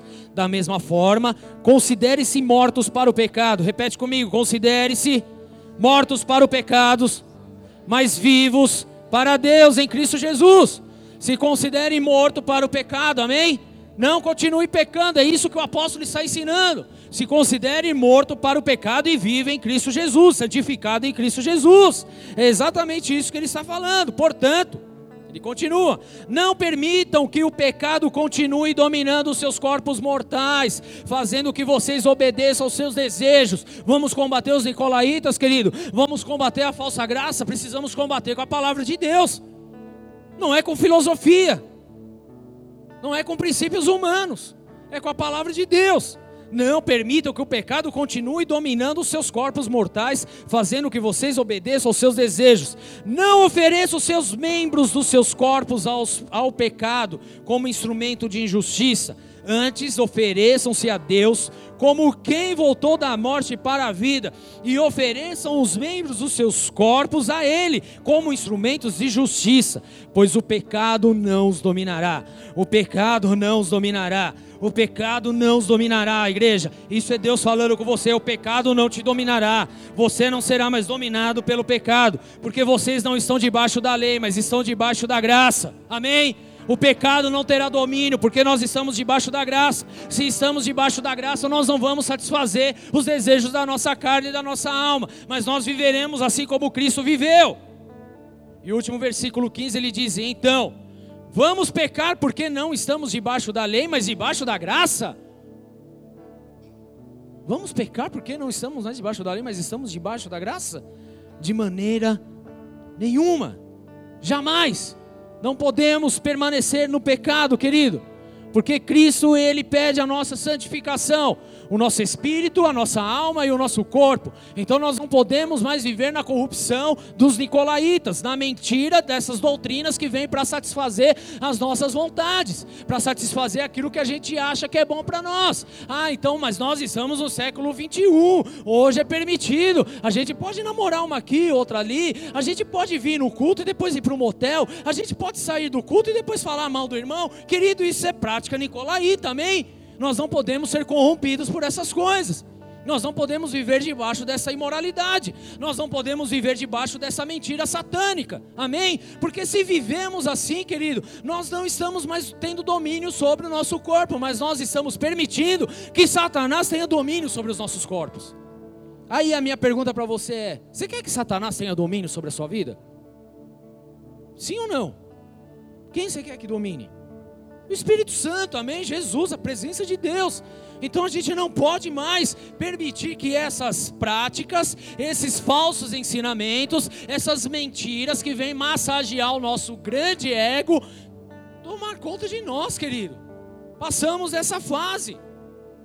Amém? Passamos essa fase e eu quero declarar sobre a sua vida, querido. Se você está debaixo dessas práticas, se você está debaixo de alguma coisa que Deus abomina, eu quero declarar que hoje você vai sair daqui liberto em nome de Jesus, amém? Porque o pecado não domina mais o teu corpo, o pecado não domina mais a tua alma, o que domina a tua vida é a palavra de Deus, é a verdade de Deus, é a espada afiada de dois gumes, amém? É a verdade estabelecida do reino. E ainda ele continua, querido, na palavra aqui. Para a gente finalizar, mais três horinhas a gente termina. Posso ouvir um amém? Amém, aleluia. Amanhã a gente vai trabalhar direto então, tá bom? Fechou? Aguenta? Mas para baladinha, Nicolaíta aguentava. Ah, vou falar, querido. E aí, como é que fica agora? Ia trabalhar bem louco no dia seguinte, é feliz, entre aspas, né? Mas aí quando a gente fala em Deus, não, aí eu estou cansado, eu preciso descansar, eu preciso ter o meu momento de paz. Eu nem vou falar que está passando na minha cabeça. Amém. Deixa para lá. Versículo 16: O que, que nós precisamos fazer? Se arrepender, querido. Fala, arrependa-se. Vira o teu irmão e fala, se arrependa. Se arrependa. Aí fala para você, se arrepende aí, cara. Se arrepende também. Não é para o outro, não, é para mim isso daí, amém? Se não virei em breve até você, lutarei contra eles com a espada da minha boca. Misericórdia. Aqueles que têm ouvido os ouçam que o Espírito diz às igrejas. Mas vem a promessa do Senhor, falar a promessa de Deus para nossas vidas. Ao vencedor, ele diz aí: darei o maná escondido. Fala, darei o maná escondido. Darei o maná escondido. O que é o maná escondido, querido? Se você conhece um mínimo de Bíblia, você vai entender que quando o povo foi liberto da tirania do faraó, lá no Egito, rumo à terra prometida, no meio do deserto, onde não tinha plantação, não tinha absolutamente nada, Deus mandava alimento do céu. Um maná. O que, que aconteceu, querido? Quando construiu a arca da aliança, a palavra de Deus nos ensina que dentro da arca foram guardadas algumas coisas ali, três coisinhas. Estão comigo? Pastor, eu nunca ouvi a respeito disso. Hebreus 9, versículo 4. Nessa arca estavam o vaso de ouro contendo o maná. Então, dentro da arca tinha o maná, o varão de Arão que floresceu e as tábuas da aliança. Três coisas. O que Deus está falando aqui é que para aquele que vencer, que não se corromper com os nicolaítas, com Balaão, com que seja lá o que for o nome, ele dará ao que vencer, ele vai dar de comer, ele vai dar o maná que está escondido na arca da aliança, querido. Isso é o que? Cristo é o nosso maná, amém? Jesus é o nosso maná, porque lá em João 6,35 fala que Ele é o pão vivo que desceu do céu, Ele é o nosso alimento, Ele é o nosso maná, amém? Isso fala de uma comunhão maravilhosa e poderosa com o Senhor Jesus, amém? Se você olhar para a carta escrita para Laodiceia, querido, lá fala o que? Em Apocalipse 3,20: que ele bateria a porta, e se abríssemos o nosso coração, ele entraria e cearia. Ele está falando a respeito de comunhão, de maná, é o que está preparado para aqueles que permanecerem fiéis à palavra dele. Não é para quem vive na imoralidade, querido. Não é para quem vive praticando coisas erradas mas é para quem está firme e fiel. Antipas, amém. Cadê os Antipas dessa geração? os fiéis, os remanescentes dessa geração, ainda que essa geração se corrompa, ainda que esse mundo se perverta de tal maneira, é necessário que sobre nós esteja o Espírito Santo, uma geração de antipas que não se corrompe, mas que vive fiel na palavra do Senhor, porque ao vencedor ele dará do maná escondido, do pão vivo que desceu do céu, do alimento que vem de Jesus Cristo. Nós estaremos à mesa com ele. Amém. Dê a salva de palmas a Jesus. Isso é comunhão, é comunhão, é intimidade. Isso é intimidade. Isso só é possível se você permanecer, querido. Jesus oferece o pão espiritual que não pode ser visto pelos nossos olhos naturais hoje. Mas ao vencedor, querido, ele dará o maná que está escondido. Quem quer o maná do Senhor? Quem quer a palavra do Senhor, o pão vivo que desceu do céu, querido? Isso é, é o que, que nós mais queremos, amém? Mas aí ele continua: também lhe darei uma pedra branca com, seu, com um novo nome. Fala uma pedra branca. O que, que é pedra branca? Por isso a importância de entender a história. Pedra branca, na verdade, vamos lá. Se você pega a palavra de Deus, querido, já para a gente terminar daqui três horinhas, tá? Você pega a palavra de Deus, Jesus ele sempre usava do que? Do que? Parábolas, para poder explicar algo espiritual. Então ele tratava, por exemplo, Jesus com os homens, ele falava sobre economia, falava sobre agricultura, porque era o que dominava aquela época. Tudo bem? Aqui a igreja, a carta é direcionada a Pérgamo. Quem comandava lá era o Império Romano. Então, quando alguém praticava alguma coisa errada, ia para julgamento, querido, Vamos imaginar lá você cometeu um ato, um delito, alguma coisa, você vai ser julgado naquela época. Então os juízes deliberavam sobre aquela situação e se eles olhassem para aquela pessoa que ela fez e falou é culpado, eles lançavam uma pedra preta. Mas se eles declarassem absolvição sobre o réu, eles lançavam uma pedra branca. É exatamente isso o que acontecia naquela época. Então o que o Senhor ele está falando aqui é que ele vai dar um maná escondido, mas ele também vai dar uma pedra branca, agora com um novo nome, um nome que só quem recebe sabe que é. Amém? Isso diz respeito ao sangue de Jesus sobre as nossas vidas, querido. Isso diz respeito ao veredito do juízo supremo, do Todo-Poderoso, daquele que veio, que padeceu, morreu, mas ressuscitou, querido, para que nós fôssemos absolvidos dos nossos pecados. Amém? Ah, sobre as nossas vidas a absolvição em Cristo Jesus. Por isso precisamos permanecer nele, precisamos continuar nele, porque no final, querido, o que ele vai fazer? Uma pedrinha branca para você com um novo nome, com algo maravilhoso, com uma promessa sobre a sua vida, querido, para que você viva verdadeiramente a vontade do Senhor em todo o tempo, amém? A eternidade do lado dele, querido. Nós estamos falando de um tempo curto nessa terra, onde muitas vezes nós abrimos o bico por conta de uma situaçãozinha ou outra, mas Deus ele está falando: se permanecer, se continuar, ao vencedor eu darei o pão vivo que desceu do céu, ao vencedor eu darei a absolvição eterna, querido. Mas aqueles que permanecerem contaminados pelas doutrinas falsas, pelos nicolaítas, não vai receber pedrinha branca, vai receber a pedrinha preta. É isso que nós precisamos compreender. Agora eu te pergunto, querido, o que você quer da sua vida? Pode responder. Pedra branca. Pedra branca a absolvição, o maná, a promessa, amém? Se confessarmos os nossos pecados, se nos arrependermos, então Cristo Jesus, Ele registra isso, porque Ele fala que uma vez que há o arrependimento, Ele lança o nosso pecado num mar, num abismo, num lugar inacessível, não há mais nada contra a nossa vida. Na verdade, a palavra de Deus fala também o que? Que toda cédula de morte, toda sentença de acusação contra a minha vida, ela é rasgada em Cristo Jesus, querido. É exatamente isso. Então vamos combater os nicolaítas e vamos viver a verdade estabelecida do reino, em nome de Jesus Cristo, amém? Porque é isso, e é nessa verdade, querido, é no apoio da palavra de Deus, é que nós teremos motivos, nós teremos ânimos, nós venceremos os desafios, porque nós sabemos que a nossa força não é nesse mundo, a nossa força não é no conhecimento que nós adquirimos nesse mundo, a nossa força está em Cristo Jesus, Ele é a espada afiada,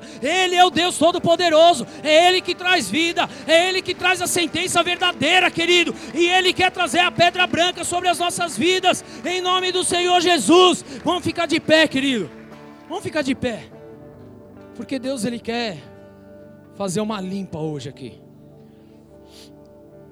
Ele quer tirar algumas sentenças. Ele quer tirar algumas coisas aí que são contaminadas em nossa vida. Sabe, esses temas não vêm para trazer julgamento, ele vem para trazer orientação, discernimento. E nós precisamos nos ajustar à palavra de Deus. Agora, como que é feito isso, querido? Isso é feito através de confissão, não há outra forma. Vira para o teu irmão e fala: é confessando, é falando, tendo atitude. Não há outra forma, querido. Ainda que te coloque dentro de um touro pegando fogo, querido, não negue a fé. Viva por Jesus em todo tempo. Viva por Jesus em todo tempo. Nós iniciamos esse culto declarando aqui o que? 1 2 Timóteo capítulo 4. Pois virá o tempo em que não suportarão a sã doutrina. Não suportarão a sã doutrina, querido. Virá um tempo em que não suportarão a sã doutrina mas nós suportaremos essa doutrina. Nós permaneceremos firmes e inabaláveis na doutrina do Senhor, na palavra do Senhor, na verdade estabelecida por Jesus, naquilo que Ele disse ao nosso respeito. Amém?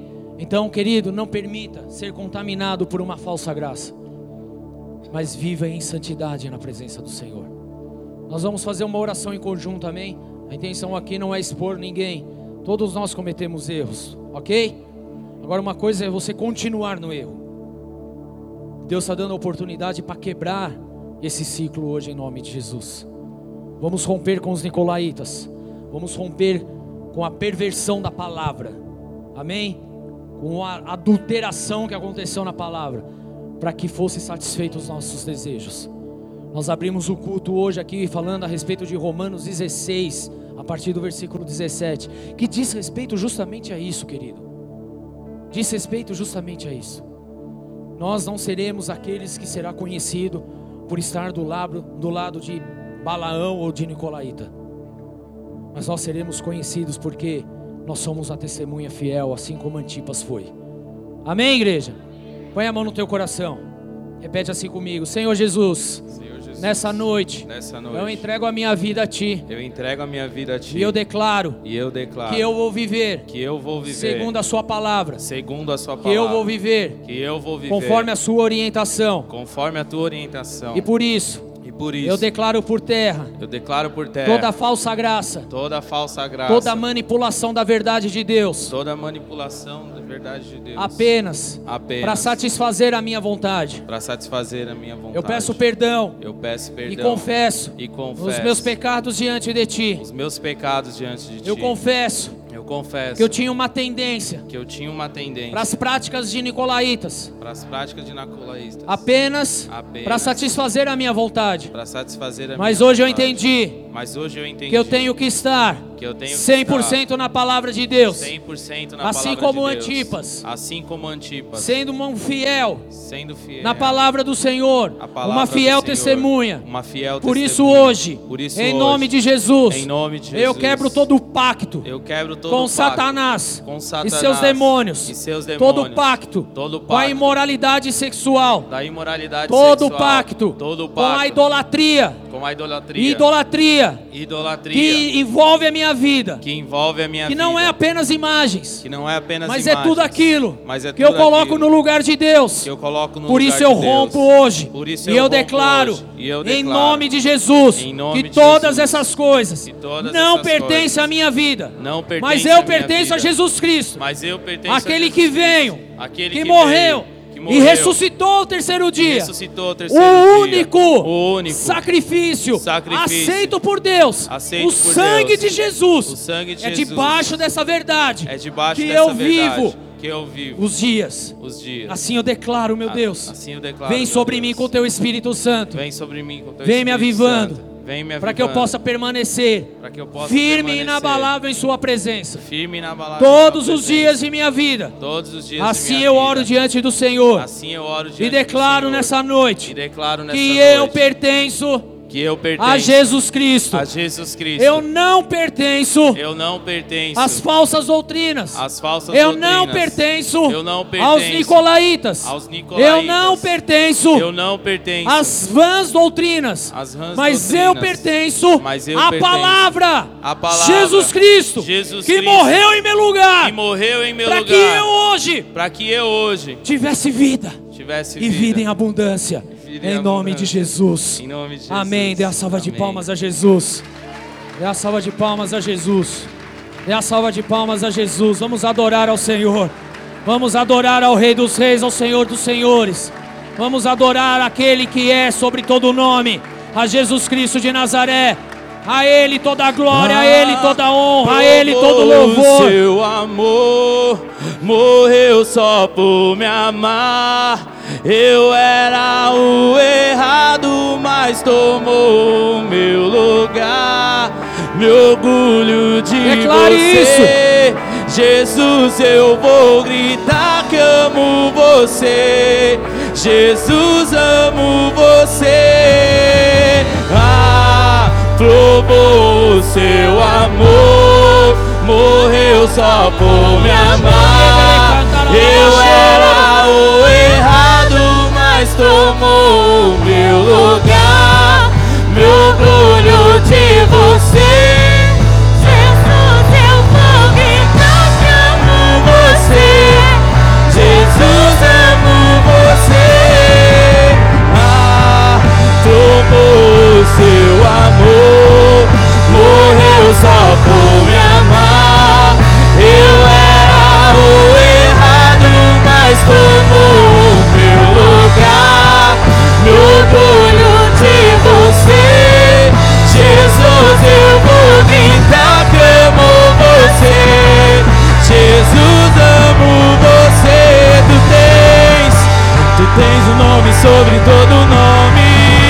Tu tens um nome sobre todo nome. Esse é Jesus Tens um Cristo. nome sobre todo nome, nos céus e na terra, e debaixo da terra. Tu tens um nome sobre todo nome. Tu tens um nome sobre todo nome. Tu tens um nome sobre todo nome, nos céus e na terra, e debaixo da terra. Tu tens um nome sobre todo nome. Tu tens um nome sobre todo nome. Sobre todo nome, nos céus e na terra. Tu és o pão do céu, o Deus Emanuel.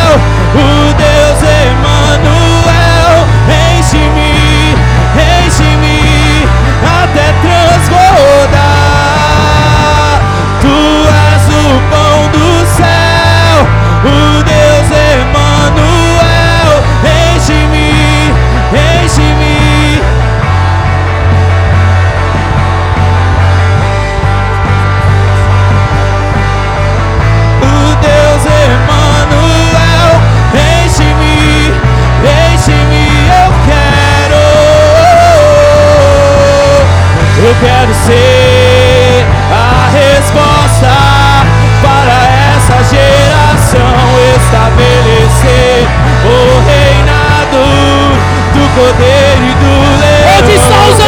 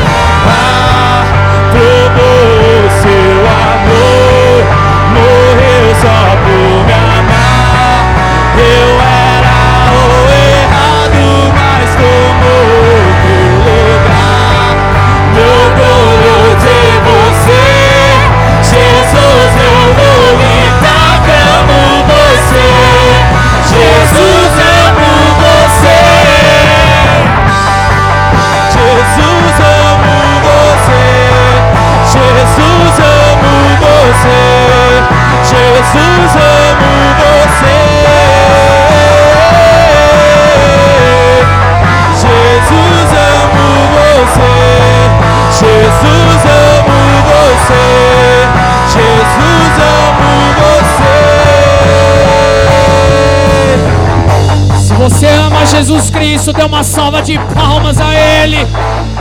Dê um brado ao Senhor Jesus Todo-Poderoso. Declare o teu amor a Ele. Declare a sua entrega a Ele.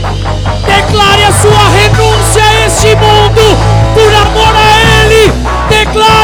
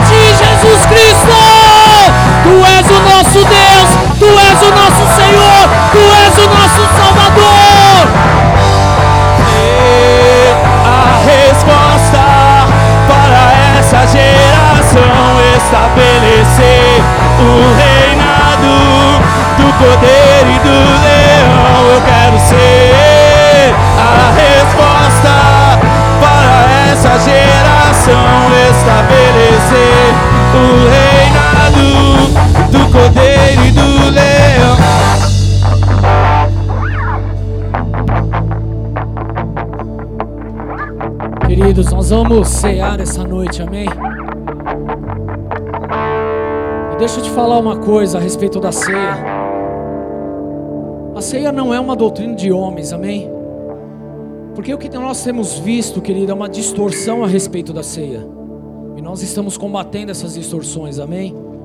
A ceia não diz respeito se você é 50 anos de, de crente de igreja, não diz respeito se você é batizado, não diz respeito se você frequenta uma célula ou não. A ceia diz respeito exclusivamente à memória de Jesus Cristo, amém? A obra redentora dele na cruz do Calvário. É isso, e somente isso. Então, como que eu posso ceiar, querido? Se você abrir o teu coração. Apocalipse 3:20, eis que estou à porta e bato, se você abrir o teu coração, então eu vou entrar e cear. Nós falamos isso hoje, amém? O que você precisa é crer em Jesus Cristo, é confessar os seus pecados a Ele, é entender que Ele é o Senhor da sua vida, é só isso. Não tem mais nada, querido. E se você entende isso, e se Jesus tocou a tua vida, querido, hoje, eu tenho certeza que tocou, então você pode participar da ceia conosco, amém? Em nome de Jesus. Vou pedir para os diáconos saírem para servir a ceia agora. Enquanto isso, nós vamos adorando ao Senhor em nome de Jesus. Amém, igreja? Amém? Em nome de Jesus.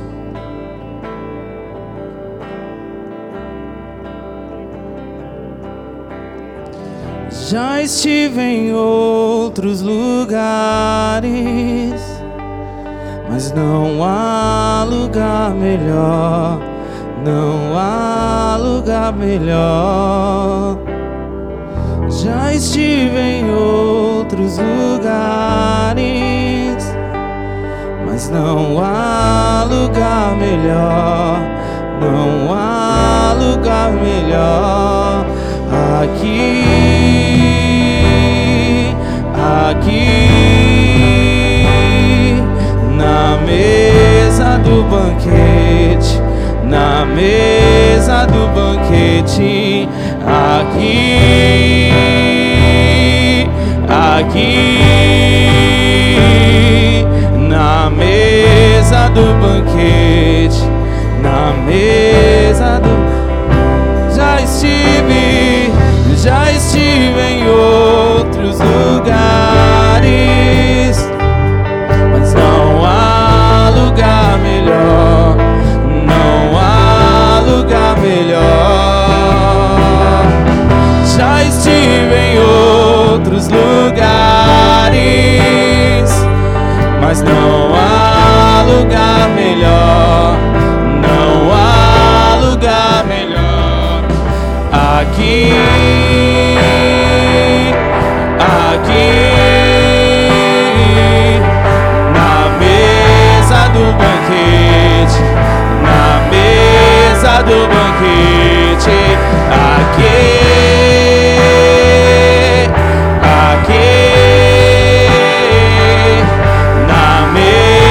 do banquete, na mesa do banquete, aqui, aqui na mesa do banquete, na mesa do banquete.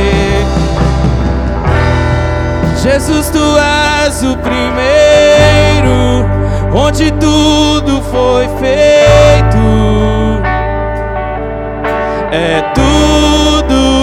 Sobre ti. Tu és o meu consolo, caminho seguro meu grande Salvador. Jesus, tu és o primeiro, onde tudo foi feito. É tudo sobre ti. Tu és o meu consolo, caminho seguro meu grande Salvador. Já estive em outros lugares, mas não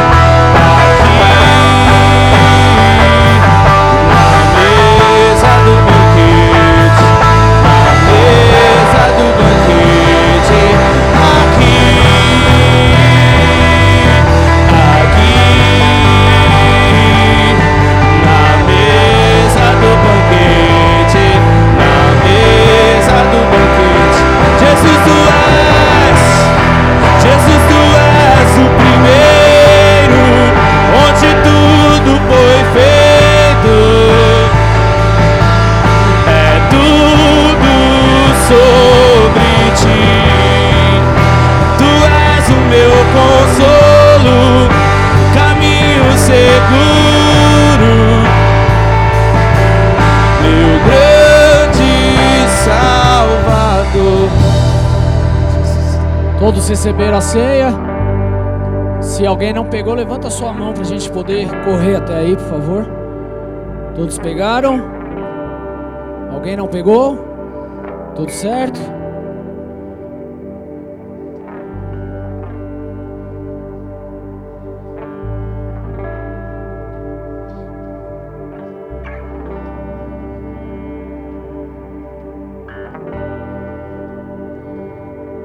Todos estão aqui?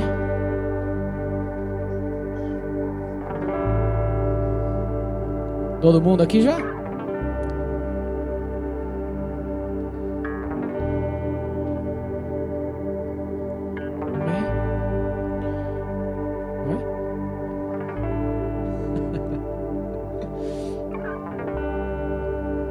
Nós aprendemos hoje que um diácono que se corrompeu no meio do caminho trouxe uma prática abominável diante do Senhor.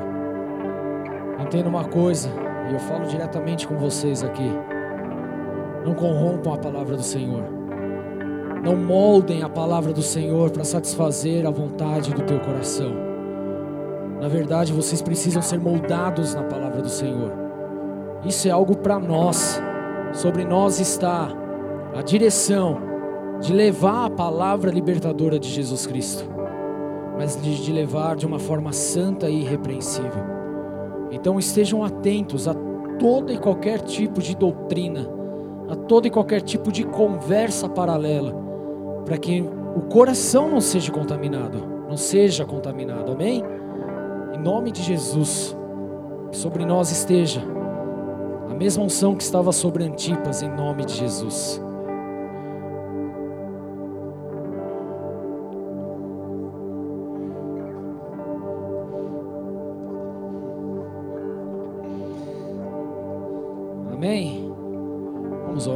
Pegue seu cálice, seu pão.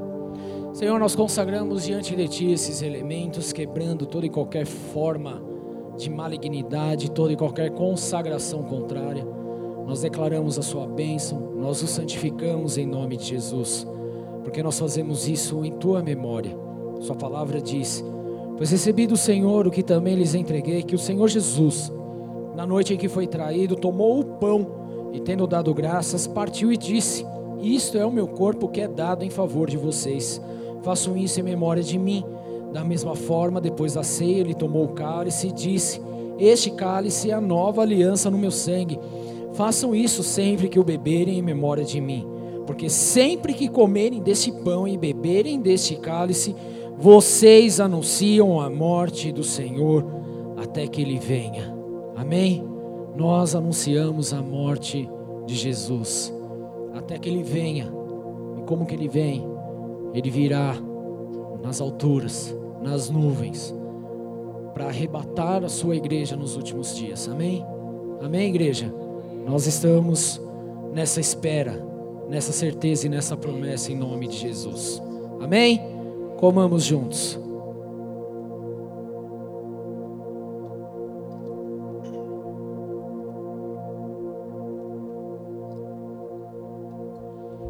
Pegue teu cálice, troque com algumas pessoas aí. Declare para ela: não viva a graça barata. Viva a verdade de Jesus. Viva a palavra de Jesus. Seja como Antipas, uma fiel testemunha até a morte, que mesmo diante da tribulação não negou a fé, mas declarou a sua fé em Jesus Cristo. Quebre toda prática com os nicolaítas. Denuncie tudo aquilo que não provém de Deus e anuncie a verdade de Jesus Cristo. Amém? Anuncie a verdade do Evangelho. Anuncie a palavra do Senhor. Anuncie, sim, aquilo que as Escrituras dizem e não aquilo que os homens estão falando.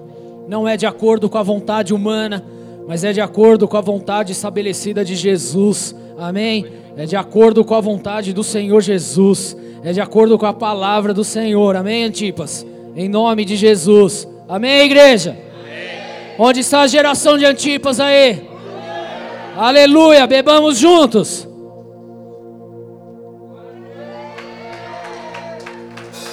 Jesus, leva-me onde eu possa te encontrar. Eu quero me perder no teu olhar. Aleluia! Então minha fé se move, as montanhas tocam de lugar. Os céus vão descer, o mar vai se abrir, o chão vai tremer e os anjos vão vir quando eu cantar. Oh, oh, oh, oh. Jesus, leva-me onde eu possa te encontrar.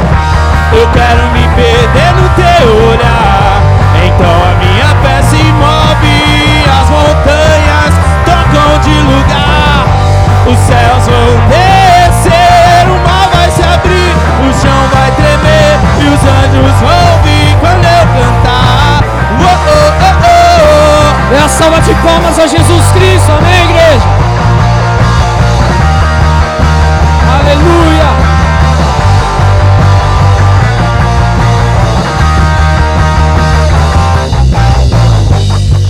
Dê a mão para a pessoa que está do seu lado. Fala, você tem uma carinha de Antipas. O nome não é bonito, mas o legado é maravilhoso, amém? Amém? Carinha não é bonita, não, mas o legado é poderoso, amém? Se Deus é por nós, quem será contra nós? O Senhor é o meu pastor, e nada me faltará. Eu sou a geração fiel, a geração como a de Antipas, nesses dias, para exaltar o nome de Jesus. Amém? Querido, só uma coisinha que eu esqueci. Nós fizemos a oração aqui logo depois da palavra. Se você entregou a tua vida para Jesus hoje, no final do culto, procura a galera que vai estar com esses tablets ou pranchetas lá no final. Que eles querem conversar com vocês rapidinho para pegar os seus dados, te passar uma mensagem, te dar um abraço em nome de Jesus. Amém? Amém? Oremos juntos. Pai nosso que estás nos céus, santificado seja o teu nome. Venha a nós o teu reino. Seja feita a tua